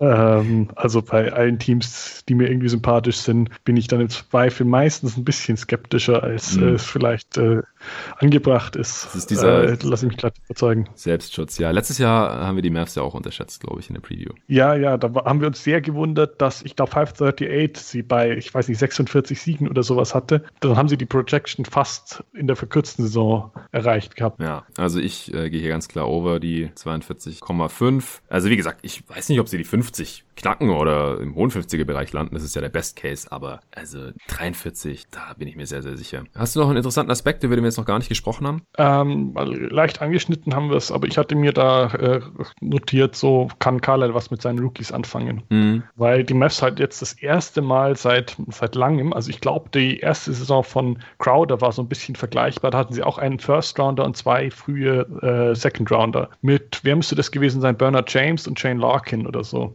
also aus den Namen hört man jetzt schon, der Erfolg war halt äh, ja begrenzt, also auf, auf ähm, Crowder mehr oder weniger, den sie dann aber ja relativ schnell abgegeben haben. Ja. Und das finde ich jetzt halt wirklich eine interessante Frage, auch weil sie ja sehr klar für diesen Kader interessante Spielertypen gedraftet haben. Also so in Richtung 3D. Ja. Und ja, ich fürchte halt leider, dass es nichts wird. Sprich, dass die kaum Minuten bekommen, falls irgendeine G-League zusammengeht. Äh, also irgendwas wird bestimmt laufen, aber falls es sinnvoll ist, kann es gut sein, dass die da recht viel Zeit verbringen, je nachdem auch, wie viel es sonst an Ausfällen gibt. Aber das wäre jetzt so ein Punkt, der mich äh, noch interessieren würde. Mhm. Also äh, Shane Larkin war 2013, das weiß ich zufällig, weil ich den den sehr viel live in Miami spielen sehen habe in der Saison. Aber Crowder war 2012, das weiß ich auch sehr gut, weil ich mit Nico erst die Redraft 2012 aufgenommen habe. Die erscheint aber nach diesem Podcast hier. Und Bernard James war auch in dieser Draft. Das war übrigens der älteste gedraftete Spieler aller Zeiten mit 27. Und wer der dritte Spieler der Mavs war, weiß ich gerade gar nicht. Also sie mehr. hatten auf jeden Fall noch einen Pick in den First Round. Ja. Ah ja, Jared Cunningham. Ah, ja, ja, ja. Der war genau. 24 so schlecht, dass ich ihn schon vergessen hatte. Ja, also der hat sich ja echt überhaupt nicht in der Liga halten können. Und dann Crowder an 34 und Bernard James an 33. Ähm, an, an Larkin habe ich wahrscheinlich gedacht, weil er zumindest äh, bei Boston dann nochmal ganz gut aussah und jetzt mhm. in Europa richtig gut ist. Ja. Aber ja, Cunningham war das in dem Jahr, genau. Und da ist halt Bernard James äh, ziemlich schnell äh, wieder rausgeflogen. Hat halt auch einfach nicht mehr die Upside gehabt mit äh, 28. und Cunningham war ein kompletter Bust. Also dann ist es halt keine so richtig gute Bilanz. Und ich, ich fand es halt sehr interessant, dass es da so ähnlich war, von wegen, also zwei frühe Seconds und ein ein äh, First ja. in einer ähnlichen Region. Ja.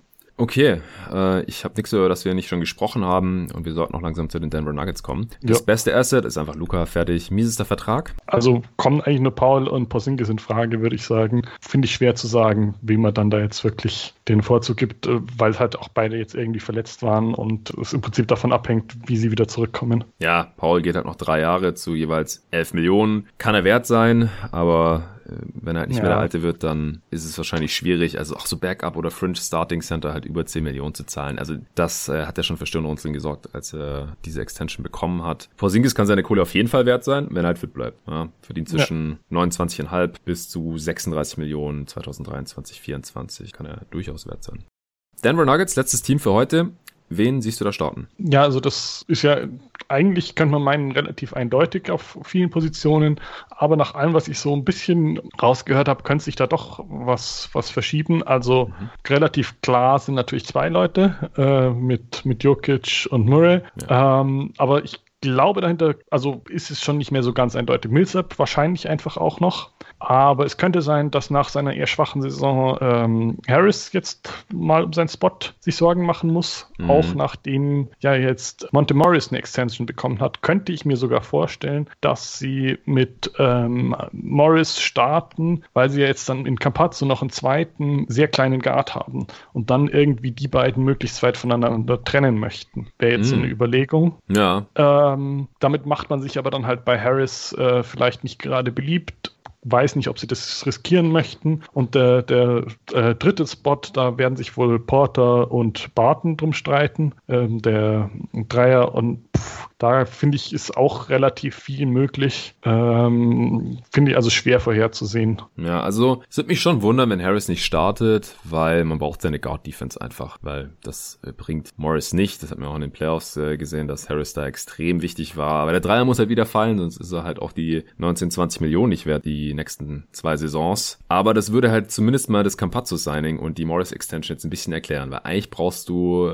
nicht zwei Backups, die dauerhaft mehr als das Minimum verdienen, hinter Jamal Murray. Also das ist schon ein bisschen komisch ja. und gleichzeitig ist halt die, sind die Flügelpositionen da ein bisschen dünn. Porter wird ja sicherlich auch ein paar Minuten auf der 4 sehen, auch weil Millsap da ja nicht mehr ganz so viele Minuten spielen kann jetzt in seinem relativ hohen Alter schon, denke ich. Und sonst hat man da halt einfach niemanden mehr nachdem man Craig äh, ziehen lassen hat. Man hatte die Qualifying Offer zurückgezogen, was ein bisschen seltsam ist und ihn auch irgendwie verärgert hat. Und ähm, natürlich hat man Jeremy Grants 20 Millionen nicht. Also es hieß ja, man hat dasselbe geboten, aber das wird jetzt mittlerweile auch schon ein bisschen angezweifelt. Und äh, im Endeffekt konnten sie ihn halt einfach nicht halten. Er ist jetzt weg. Das ist das, was unterm Strich bleibt. Und da haben sie halt schon ein bisschen Adern gelassen. Also die Minuten auf der 4 von Grant, die kann man halt mit Michael Green und Michael Porter wahrscheinlich ein bisschen auffangen. Dann wird Porter allgemein ein bisschen, äh, das heißt ein bisschen wahrscheinlich deutlich mehr spielen, so wie wir das halt auch schon in der Bubble gesehen haben. Und Barton ist halt wieder zurück, den haben wahrscheinlich auch schon einige vergessen, nachdem der ja letztes Jahr in den Playoffs gar nicht mitspielen konnte. Aber wenn der fit ist, dann kann er da ja auch einige Minuten bekommen. Also ich würde mal jetzt traditionell von äh, Murray, Harris, Porter, Millsap und Jokic ausgehen. Äh, Barton dann halt als prädestinierter Sixth Man. Das, die Rolle liegt ihm halt auch einfach am besten. Aber wenn jetzt Harris irgendwie seine Dreier weiterhin überhaupt nicht trifft, dann wird es mich auch nicht wundern, wenn er rausfällt. Oder wenn Millsap auf einmal doch weiterhin so aussieht wie in der Bubble, nämlich ziemlich alt, dann kann ich mir vorstellen, dass er irgendwie rausfällt und dafür Green startet oder Porter auf die vier rutscht. Also ich habe jetzt äh, eben schon, schon quasi seit diese Deals alle bekannt worden versucht, irgendwie eine Logik dahinter zu verstehen.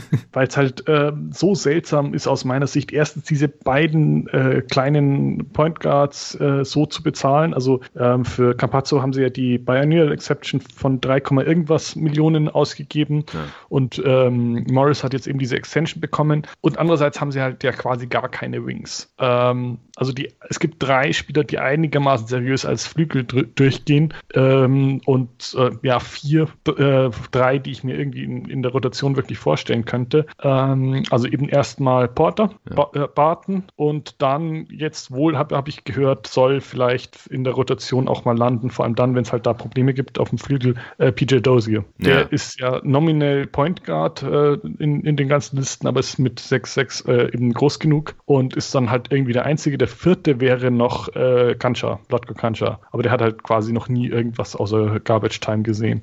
Ja, ja, glaube ich auch nicht. Und Dozier hat ja auch schon in den Playoffs Minuten bekommen, teilweise vor Gary Harris, was dann teilweise auch zu viel des Guten war. Das ist irgendwie so ein bisschen der interne Liebling wohl. Wahrscheinlich hat man Craig auch ziehen lassen, um halt die Minuten dann jetzt Dozier zu geben. Und deswegen muss er natürlich auch in der Rotation irgendwie drin sein, klar. Campazzo hat übrigens 3,2 Millionen bekommen hier und die volle BAE wären 3,6, also hat irgendwie einen Teil davon bekommen. Aber es halt doppelt so viel wie das Minimum, also deutlich mehr. Ja, vor allem er wäre Rookie gewesen, oder? Genau, also, also ja für ihn macht es eine ganze Menge Geld, äh, aus, aber es, ich frage mich dann halt schon, also ich kann ihn nicht wirklich einschätzen, wie gut er auf NBA-Level spielt. Äh, ich weiß nicht, ob irgendjemand das, das jetzt schon sinnvoll kann. Hm. Ich bin auf jeden Fall auch nicht der Europa-Experte, aber allein aus, aus der Kaderlogik, selbst wenn man glaubt, dass er einen äh, Einfluss haben kann, dann ist er aber halt trotzdem quasi mit Morris irgendwie eine Überschneidung.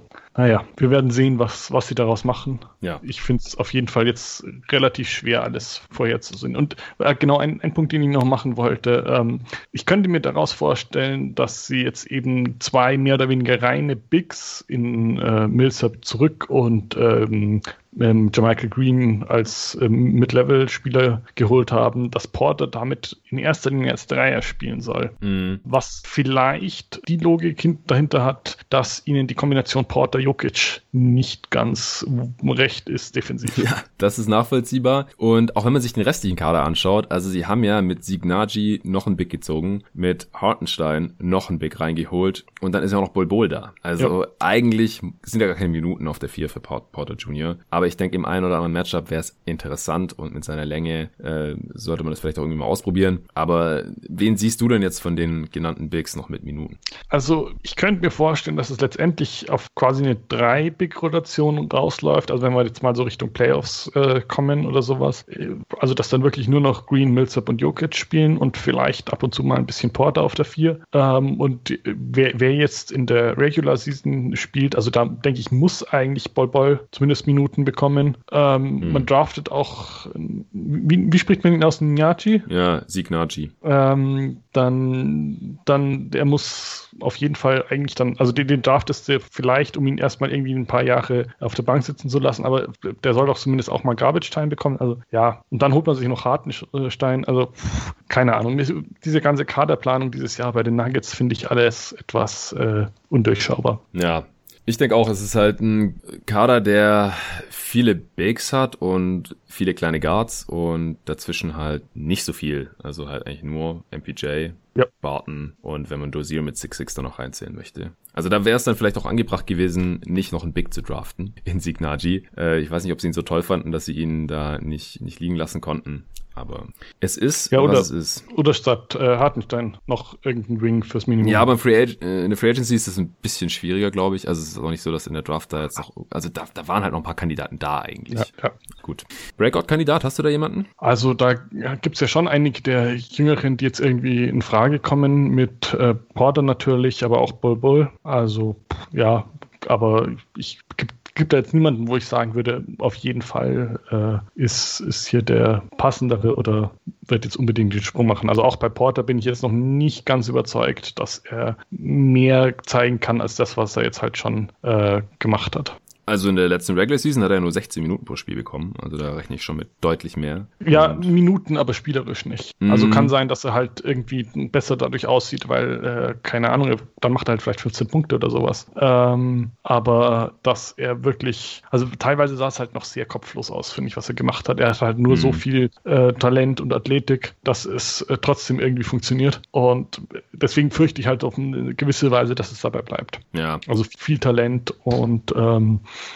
sehr klar sichtbare Schwächen. Ja, kann ich nachvollziehen. Ich glaube halt, dass, also er wird wahrscheinlich fast doppelt so viele Minuten bekommen. Also an die 30, kann ich mir schon vorstellen. Auch in einer Mangelung an Alternativen. Also, ja, ja. Und in der Bubble hat er das ja auch teilweise schon. Er war ja auch trotzdem sehr effizient. 118 Offensivrating, das wird dann sicherlich runtergehen, weil er muss halt mehr gegen Starter spielen und wird mehr Würfe nehmen, die außerhalb von seiner Komfortzone liegen. Vielleicht leiden die Quote, Quoten da ein bisschen. Glaubst du, es gibt Würfe, die außerhalb von Porters Komfortzone also nicht seiner Komfortzone, aber meiner, wenn ich dazu gucke. Also 42 Prozent ja. Dreier, weiß ich nicht, ob ich das nochmal wiederholen kann zum Beispiel. Aber ich, ich habe auch eine Frage bekommen an der Answering Machine neulich, ob er 20 Punkte pro Spiel machen kann diese Saison. Also wäre mehr als doppelt so viel als vorher. Dann ist wahrscheinlich automatisch der Most Improved Player. Das glaube ich jetzt nicht. Also die Rolle wird wachsen und ja, 14, 15, 16 Punkte pro Spiel wahrscheinlich schon. Und damit ist er aber auch ein klassischer Breakout-Kandidat schon. Also wenn man sehr viel mehr spielt als vorher und sehr viel mehr Boxscore-Zahlen auflegt und ich denke, die Effizienz kann er schon einigermaßen halten. Defensiv riesiges Fragezeichen nach wie vor. Und da müssen wir uns dann auch noch gleich drüber unterhalten, wie wir das bei den Nuggets so sehen in dieser Saison. Aber er ist, ist für mich jetzt hier schon der klare Breakout-Kandidat. Ja, ja. Also wenn man es jetzt so rein nach Volumen nimmt, auf jeden Fall. Hm. Ja, ich denke, vom Spielstil wird sich nicht allzu viel ändern, denn die Nuggets sind damit ja sehr erfolgreich, da viel über Jokic laufen zu lassen. Mal sehen, also ich weiß nicht, wenn Jamal Murray seine Playoffs bestätigen kann, dann wäre das auch ein Breakout für mich. Ja, ja. Weil in der Regular Season war er bisher immer ziemlich inkonstant und in den Playoffs dann, also er hatte natürlich sehr äh, krasse Spitzen, ja, wo er halt extreme äh, Punkteexplosionen hatte und total unguardable war und so. Und, und dann halt auch wieder schlechtere Spiele, vor allem dann gegen LA. Aber ich kann mir schon vorstellen, dass er hier auch nochmal einen Schritt nach vorne macht, auch sein Vertrag dann äh, weiter wert ist. Ist mir jetzt gerade nochmal so in, in den Kopf gekommen, als ich überlegt habe, wie, wie die Nuggets halt spielen und über wen. Äh, siehst du da irgendwelche gravierenden Veränderungen im Spielstil oder bei den Stärken und Schwächen der Nuggets? Nee, nee, eigentlich gar nicht. Und das wird natürlich wieder bedeuten, dass sie eine sehr gute Offense haben, ja. was es vielleicht schwierig macht für die Spieler, die, die wir jetzt halt wirklich als äh, Breakout-Kandidaten angesprochen haben, da richtig gut auszusehen, weil es läuft halt einfach. Ähm, und das wird da, dann doch in erster Linie Jokic äh, zugeschrieben werden. Aber klar kann sein, dass dann, wenn man einfach genug Punkte auflegt, die Jokic äh, vorbereitet, indirekt oder direkt, dann kann es natürlich auch für, für eine richtig gute äh, nach außen wirkende Saison reichen. Hm. Ja, ich mache mir halt Sorgen um die Defense, ja. weil Brand und Craig waren halt schon die besten Wing Defender, keine Elite Defender, nix All Defense mäßiges oder so, aber allein diese soliden Wing Defender, also auch mit Länge, Ähm, hat Gary Harris halt einfach nicht. Die fehlen jetzt einfach. Die wurden einfach nicht ersetzt. Das ist schon heftig. Ich weiß nicht, wie viel weniger Siege sie dadurch holen werden jetzt in der Regular Season. Da hatte ja Jeremy Grant zum Beispiel jetzt auch, wenn man sich nur mal Plus-Minus anschaut, jetzt nicht den messbaren, äh, belastbaren Impact, weswegen er auch ein bisschen kritisch gesehen wird. Ich will das jetzt nicht überbewerten, äh, Single Season Plus-Minus. Aber vielleicht leiden sie da gar nicht so sehr und die Defense die war ja letzte Saison äh, zu Beginn überraschend gut und hat sich dann äh, so im Mittelmaß eingependelt. Die Offense wird wieder gut sein. Ich denke, das wird wieder einigermaßen ähnlich laufen. Ja, ja, also was ich bei Defense noch zusätzlich als Sorge hatte, du hattest es gerade im anderen Zusammenhang schon angesprochen, äh, das Alter von Millsap. Ja. Äh, ich glaube, wir hatten da auch auf Twitter schon mal diskutiert oder ich, ich mit jemand anderem. Ähm, er war halt in der Bubble wirklich nicht überzeugend. Mhm. Äh, in der Regular Season fanden ihn ein paar Leute, glaube ich, noch noch, noch ziemlich gut und da ist was dran. Aber ähm, wenn er jetzt halt nicht mehr auf dieses Level kommt, das er jetzt so in den letzten paar Jahren bei den Nuggets hatte, dann glaube ich, kann es halt die Defense des Teams auch nochmal runterziehen. Ich glaube aber nicht, dass es jetzt in der Regular Season so dramatisch sein dürfte, einfach weil sie im Zweifel alle abschießen äh, offensiv. Ja, also Barton ist defensiv vielleicht sogar ein bisschen unterschätzt. Der könnte das ein bisschen auffangen. Auch äh, einfach dadurch, dass er mehr spielt als letzte Saison. Weil Regular Season hat er eigentlich noch einige Minuten gemacht, ne? fast über 1900. Ähm, ja, in, in Playoffs mache ich mir dann halt ein bisschen Sorgen. Ja. Weil Craig und Grant waren halt schon die, die man halt die ganze Zeit gegen die gegnerischen Star Wings stellt. Gegen die Clippers, äh, dann natürlich auch gegen die Lakers äh, und in, in der ersten Runde gegen die Jazz. Aber äh, in der Regular Season, denke ich, wird es relativ ähnlich laufen wie letztes Jahr. Was hast du da im Best Case? Also hätte ich jetzt auch so ein paar 50, ähm, ich habe mir mal 53 aufgeschrieben. Ich denke, also ja, wenn, man es analog zu den Mavs sich überlegt, kann es vielleicht auch noch ein bisschen weiter hochgehen. Es ist natürlich ein Vorteil, dass sie so eingespielt sind, aber ich erwarte jetzt auch nicht, dass sie auch nach der langen, ähm, nach der langen ähm, Postseason jetzt irgendwie so wahnsinnig viel Energie reinstecken, sondern dass sie halt einfach relativ locker hm. äh, auf einem Playoff-Platz ankommen und ob es dann halt irgendwie drei oder fünf ist oder sowas, wird dann wahrscheinlich jetzt nicht das allergrößte Problem sein oder das äh, die, die Frage, an der sie irgendwie ja. die Saison bewerten. Ja, das glaube ich auch. Ich denke, Jokic ist im Grunde ein MVP-Kandidat und damit das werden kann, müssten sie halt wahrscheinlich über 50 Siege holen. Ich sehe es auch mhm. ähnlich. Ähm, ich habe jetzt auch mal so 52, 53, 54 aufgeschrieben. Das ist schon möglich, aber wenn sie es halt eher langsamer angehen lassen und ich sehe halt auch mehr Fragezeichen im Kader als jetzt zum Beispiel bei den Suns und bei den Mavs. Das kann dann durch individuelle Klasse in der Regular Season, durch äh, Jokic und vielleicht Murray und Porter Jr. sich nicht nur vom Volumen her steigert, sondern auch spielerisch spielerischen Schritt macht, was ja echt nicht ausgeschlossen ist, äh, dann kann das natürlich auch trotzdem über 50 werden. Worst Case? Also unter 50 Prozent kann ich mir auch nicht vorstellen für die Nuggets. Hm. Und ja, also irgendwie so äh, hohe 30er jetzt wäre, denke ich, so der Worst Case, solange niemand wirklich langfristig verletzt ist. Ja, denke ich auch. Also irgendwie zwischen Phoenix und äh, dem Worst Case der Mavs. Also in die, die Mitte wären dann 38, würde ich jetzt einfach mal sagen. Ja, ja, also ich könnte mir eigentlich fast die Mavs noch weiter unten vorstellen als die Nuggets, weil die Nuggets ähm, großen Vorteil haben. Also auf dem Wing sieht es halt etwas äh, dünn aus, aber sonst sind sie halt sehr, sehr tief. Ja, die Mavs doch aber auch. Ja, ja, aber also ich sag mal, die Nuggets haben halt schon irgendwie auf fast allen Positionen zwei Leute, die im Zweifel starten können. Und dann, also ich, ich denke mal, es wird auch seine Gründe haben, dass die Campazzo da noch geholt haben und äh, dann, dann also es ist halt mhm. wirklich auf irgendwann mal an dem Punkt, dass sie irgendwie fünf Guards haben, wenn man Barton mit reinzählt, die eigentlich auch eine halbe Minute, eine Stunde, also 30 Minuten pro Partie spielen können, dann, also das, das habe ich jetzt, sehe ich jetzt bei den Mavs nicht ganz so gut. Okay, ja, ich sehe die Mavs ja eh ein bisschen optimistischer als du, da hatte ich ja 40 im Worst Case, Phoenix 36, Portland 33, Denver jetzt 38, Utah hatte ich auch 36 gesagt, also das ist alles sehr, sehr ähnlich ähnlich. Das ja. zwei Siege hin oder her. Das geht in dieser Saison, glaube ich, sehr, sehr schnell, je nach Spielplan und äh, Fitness natürlich des Kaders. Over Underline ist die höchste hier heute 44,5. Ja, also da tue ich mich dann auch wieder eher schwer, aber weil ich eben der Meinung bin, dass sie doch so tief sind.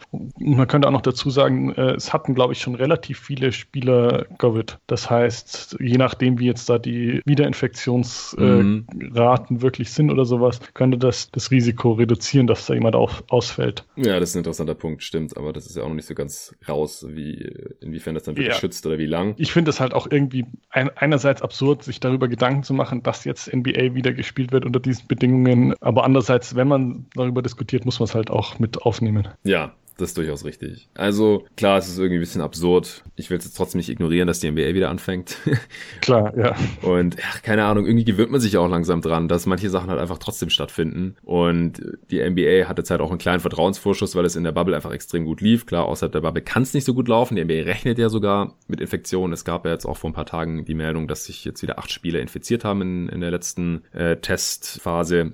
Es ist nicht rausgekommen, zumindest hier stand heute Samstagnachmittag nicht, äh, wer das war. Aber das werden wahrscheinlich nicht die letzten gewesen sein. Aber man muss halt irgendwie hoffen, dass es dann wenigstens äh, Einzelfälle bleiben und nicht in die Teams reingetragen wird und dass sich die Einzelfälle dann halt auch erholen. Und wenn es nicht der Fall ist, dann traue ich halt Silver auch zu, dann da die entsprechenden Schritte einzuleiten und dann zur Not, zur allergrößten Not, das halte ich aber für unwahrscheinlicher, als dass es relativ bald einen Impfstoff gibt und die Spieler dann einfach alle geimpft werden dass dann halt eventuell auch einfach abgebrochen wird. Also damit müssen wir immer rechnen. Das hatten wir jetzt letzte Saison, da war es eher aus dem Nichts, aber das kennen wir ja dann schon irgendwie. Damit müssen wir dann halt auch irgendwie leben und umgehen. Das ist dann auch nachvollziehbar natürlich. Und äh, was die allgemeine Situation angeht, da müssen wir einfach nur hoffen, müssen wir jetzt irgendwie nochmal durch. Vor allem auch hier jetzt in Deutschland, wo es jetzt teilweise wieder Ausgangssperren gibt und Lockdowns und es eher jetzt äh, Richtung Weihnachten, Neujahr eher wahrscheinlich schlimmer wird als besser, dass es dann halt irgendwann wieder besser wird und dann halt irgendwann auch einen effektiven und sicheren Impfschutz geben wird für die Leute.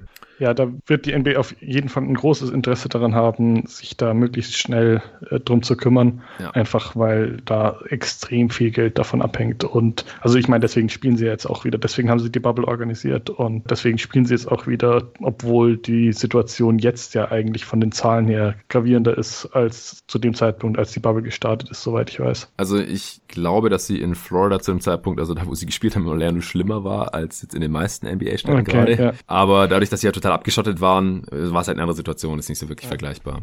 Ja, 44,5 ist halt schon vier, fünf Siege höher als jetzt Portland, Phoenix, höher als die Mavs das finde ich schon die bestgewählte Line hier heute. Ich würde, glaube ich, kein Geld drauf setzen. Also nee, Geld ist mir zu knapp. Ist ziemlich genau zwischen meinem Best und Worst Case. Ja, also genau die Mitte zwischen Best und Worst Case wären 44 und es ist 44,5. Ich müsste jetzt theoretisch ein bisschen undergehen wahrscheinlich, aber will ich nicht. Ja, ich würde auch auf jeden Fall weg davon bleiben, aber doch eher zum, zum Over tendieren. Okay. Noch irgendwas Interessantes, das wir nicht besprochen haben? Nee, mein Punkt wäre da nur die Frage gewesen, wie sie es äh, schaffen, dass Morris, Campazzo und, und Co. da wirklich spielen. Ja. Das hatten wir eigentlich schon. Ja, das wird interessant sein. Das beste Asset ist Nikola Jokic. Der würde in dem Trade-Stand heute sicherlich den meisten Gegenwert einbringen. Ja, schlechtester Vertrag, da sieht's ja bei den Nuggets mittlerweile auch wieder sehr viel besser aus, als es schon mal war. Also, wenn er sich nicht wieder verbessert, dann ist es wahrscheinlich Harris. Aber sonst mhm. finde ich, ja, also Barton ist jetzt auch nicht ganz so toll, wenn er nicht, nicht äh, wieder deutlich fitter wird. Hm. Dann ist er halt auch noch zwei Jahre knapp, beziehungsweise gut 14 Millionen äh, recht teuer. Ja, aber wenn er halt so auf Sixth-Man-Niveau zocken kann, dann ist es ein angemessenes Gehalt. Millsaps Vertrag ist nur ein Jahr für die 10 Millionen. Also sie haben echt keine schlechten Deals mehr hier. Harris ist halt im Zweifel eventuell auch Trade-Masse. Also die Nuggets werden ja sogar als Destination für James Harden teilweise gehandelt. Ist es was, was du siehst? Also es wird halt, finde ich, so überhaupt nicht passen weil dann hat man halt noch einen mehr im Team, der quasi nur Offense bringt. Und wie viel besser offensiv wollen sie denn noch werden? Ja. Also das sehe ich einfach nicht. Und ich glaube auch nicht, dass sie wirklich was davon hätten, jetzt Murray für, für Harden abzugeben. Also vielleicht wäre es kurzfristig eine Verbesserung, also ziemlich sicher, weil Harden ist der bessere Spieler. Aber das, da, da denke ich mir dann halt, dass so quasi die, wie soll man sagen, die Opportunitätskosten, das Team auseinanderzureißen, das Risiko zu haben, dass Harden in, äh, was sind es, zwei Jahren, glaube ich, könnte er gehen, mhm. dann, dass er dann wieder weg wäre. Also deswegen kann ich mir nicht wirklich vorstellen, dass da eine Möglichkeit besteht, die für die Nuggets richtig interessant ist. Und dazu kommt ja noch, dass sie finanziell relativ wenig äh, Spielraum haben, weil sie hardcapped sind durch die Mid-Level Exception für Green und die Biannual für Campazzo. Ja, stimmt. Da hast du recht. Ja, und Harden verdient halt fast doppelt so viel wie Harris. Also da müssten dann noch irgendwie Barton und Millsap mit in den Deal oder Barton und Green oder sowas. Also das würde ja schon daran scheitern, dass die erstmal nicht getradet werden können. Ja, aber sie können noch vor der Trade Deadline können sie getradet werden. Ja, ja, aber ich bin nicht sicher, ob das sich noch so lange hinzieht bei den, bei den Rockets oder ob Harden jetzt genug Ärger macht, äh, schnell getradet zu werden. Kann, kann ich schlecht einschätzen. Also bringt mhm. auf jeden Fall die Nuggets halt hier in die Situation, dass sie es eigentlich rechnerisch keine Möglichkeit, also kaum eine Möglichkeit ha haben. Sie müssten irgendwie wahrscheinlich, ich glaube, Porter, Barton und Harris, da müsste langsam aufgehen stelle ich mir aber irgendwie auch nicht richtig überzeugend vor. Ja, also, also kein, ist, das ist halt das Ding, die beste Lösung. Wieso ich glaube, dass Harden jetzt gerade nicht getradet wird, weil ich glaube, es gibt gerade keine richtig überzeugenden Angebote. Also ich glaube halt, dass die meisten Teams jetzt erstmal mit dem, was sie haben, gerne in die Saison gehen würden und sich angucken, was sie da zusammen mhm. haben. Gerade auch die Sixers, die ja immer als erste Trade-Destination genannt werden. Die Nets haben einfach kein richtiges Paket, denke ich. Und dann wird es halt auch schon dünn. Die Bucks können nicht wirklich was rüberschicken. Die Nuggets haben jetzt besprochen. Miami wäre jetzt auch ein seltsamer Zeitpunkt. Mal sehen. Also das habe ich, wie gesagt, auch schon im letzten Pod mit Ole besprochen, aber das hat mich jetzt hier noch interessiert an der Stelle, was du davon halten würdest. Also da fände ich die Sixers deutlich interessanter und eigentlich auch hm. die Nets. Aber ja, also das finde ich einfach für Denver auch, auch vom Spielerischen her nicht passend. Also man wäre dann auf jeden Fall bei einer Kombination Jokic, Harden ja. und nee, nee. Da, da müsste Harden ganz anders spielen als bisher. Ja, oder Jokic und beides kann eigentlich nicht wirklich eine echte Verbesserung. Also da, glaube ich, ist einfach die Summe der Teile nicht die der Einzelspieler, mhm. sondern weniger. Okay. Siehst du bei einem der Teams, das wir heute besprochen haben, oder von mir aus auch noch Rockets, Warriors, Jazz, du hast zu mir auch gesagt gehabt, dass du jetzt zum Beispiel die Jazz zumindest auch noch hier auf einem Niveau siehst mit diesen äh, Teams. Siehst du bei einem von den Teams Titelchancen? Also dadurch, dass es eben nicht wie vor zwei, drei Jahren so ist, dass es einen ganz klaren Titelfavoriten gibt für mich. Also ich glaube nicht, dass die Lakers irgendwie auf dem gleichen Level sind, verglichen mit dem Rest der Liga, wie es die Warriors mit Durant noch waren. Ja. Ähm, Also ich meine, da hat es halt wirklich zwei richtig äh, heftige Verletzungen gebraucht, äh, damit dann doch die, die Raptors gewonnen haben. Und deswegen würde ich jetzt bei keinem der Teams hier sagen, und also da, da, da glaube ich, ist dann die, die Einteilung schon gut. Insofern, ich finde es mir bei, ähm, bei Jazz und auch verletzungsbedingt bei den Warriors jetzt deutlich schwerer vorzustellen, dass sie noch da irgendwie wirklich um die Meisterschaft mitspielen. Aber ich würde jetzt nicht sagen, dass die nicht zumindest irgendwie eine kleine Chance haben, je nachdem, was halt auch mit, mit anderen Spielern äh, und anderen Teams in Sachen Verletzungen oder Krankheitsausfällen betrifft. Also da kann es dann, denke ich, schon gehen. Das sind aber halt eher so die, weiß nicht, 5% vielleicht, mhm. wenn es hochkommt und nicht die realistischen Kandidaten. Ja, das sehe ich sehr ähnlich, deswegen werden die beiden LA-Teams hier auch noch in einem separaten Podcast besprochen werden, denn das sind Stand heute auf jeden Fall die Favoriten in der Western Conference, um in die Finals einzuziehen. Vorher erscheint noch die Redraft. Ich hatte eigentlich vor, auch noch einen äh, Pod zum ESPN Fantasy Manager Game zu machen. Das äh, wird jetzt dieses Wochenende voraussichtlich leider doch nichts und dann äh, kommt danach folgend der Western Conference Contender Podcast und dann äh, werden noch zwei Pods zur Eastern Conference kommen zwei Previews. Das ist so der Plan für die nächsten paar Tage. Äh, danke Julian, dass du hier heute am Start warst. Danke dir, gerne. Und vielen Dank natürlich allen fürs Zuhören und einen besonderen Dank auch nochmal an alle Supporter auf Steady. Wenn ihr diesen Podcast gut findet und gerne mithelfen würdet, dass es den in Zukunft auch noch geben kann. Fünf Folgen pro Woche im Schnitt sind geplant. Jetzt während der kommenden Regular Season auch und dann Richtung Playoffs natürlich auch. Hoffentlich gibt es den Pod dann auch noch in der nächsten Offseason. Dann kannst du nochmal Previews geben, dann hoffentlich auch wieder zu jedem Team. Der einzelne heute war es jetzt auch eine sehr, sehr lange Preview. Wir haben uns jetzt doch ziemlich intensiv mit jedem der vier Teams auseinandergesetzt. Wie gesagt, wenn ihr auch unterstützen wollt, dann Link findet ihr in der Beschreibung steadyhq.com slash jeden Tag NBA. Vielen Dank dafür und bis zum nächsten Mal.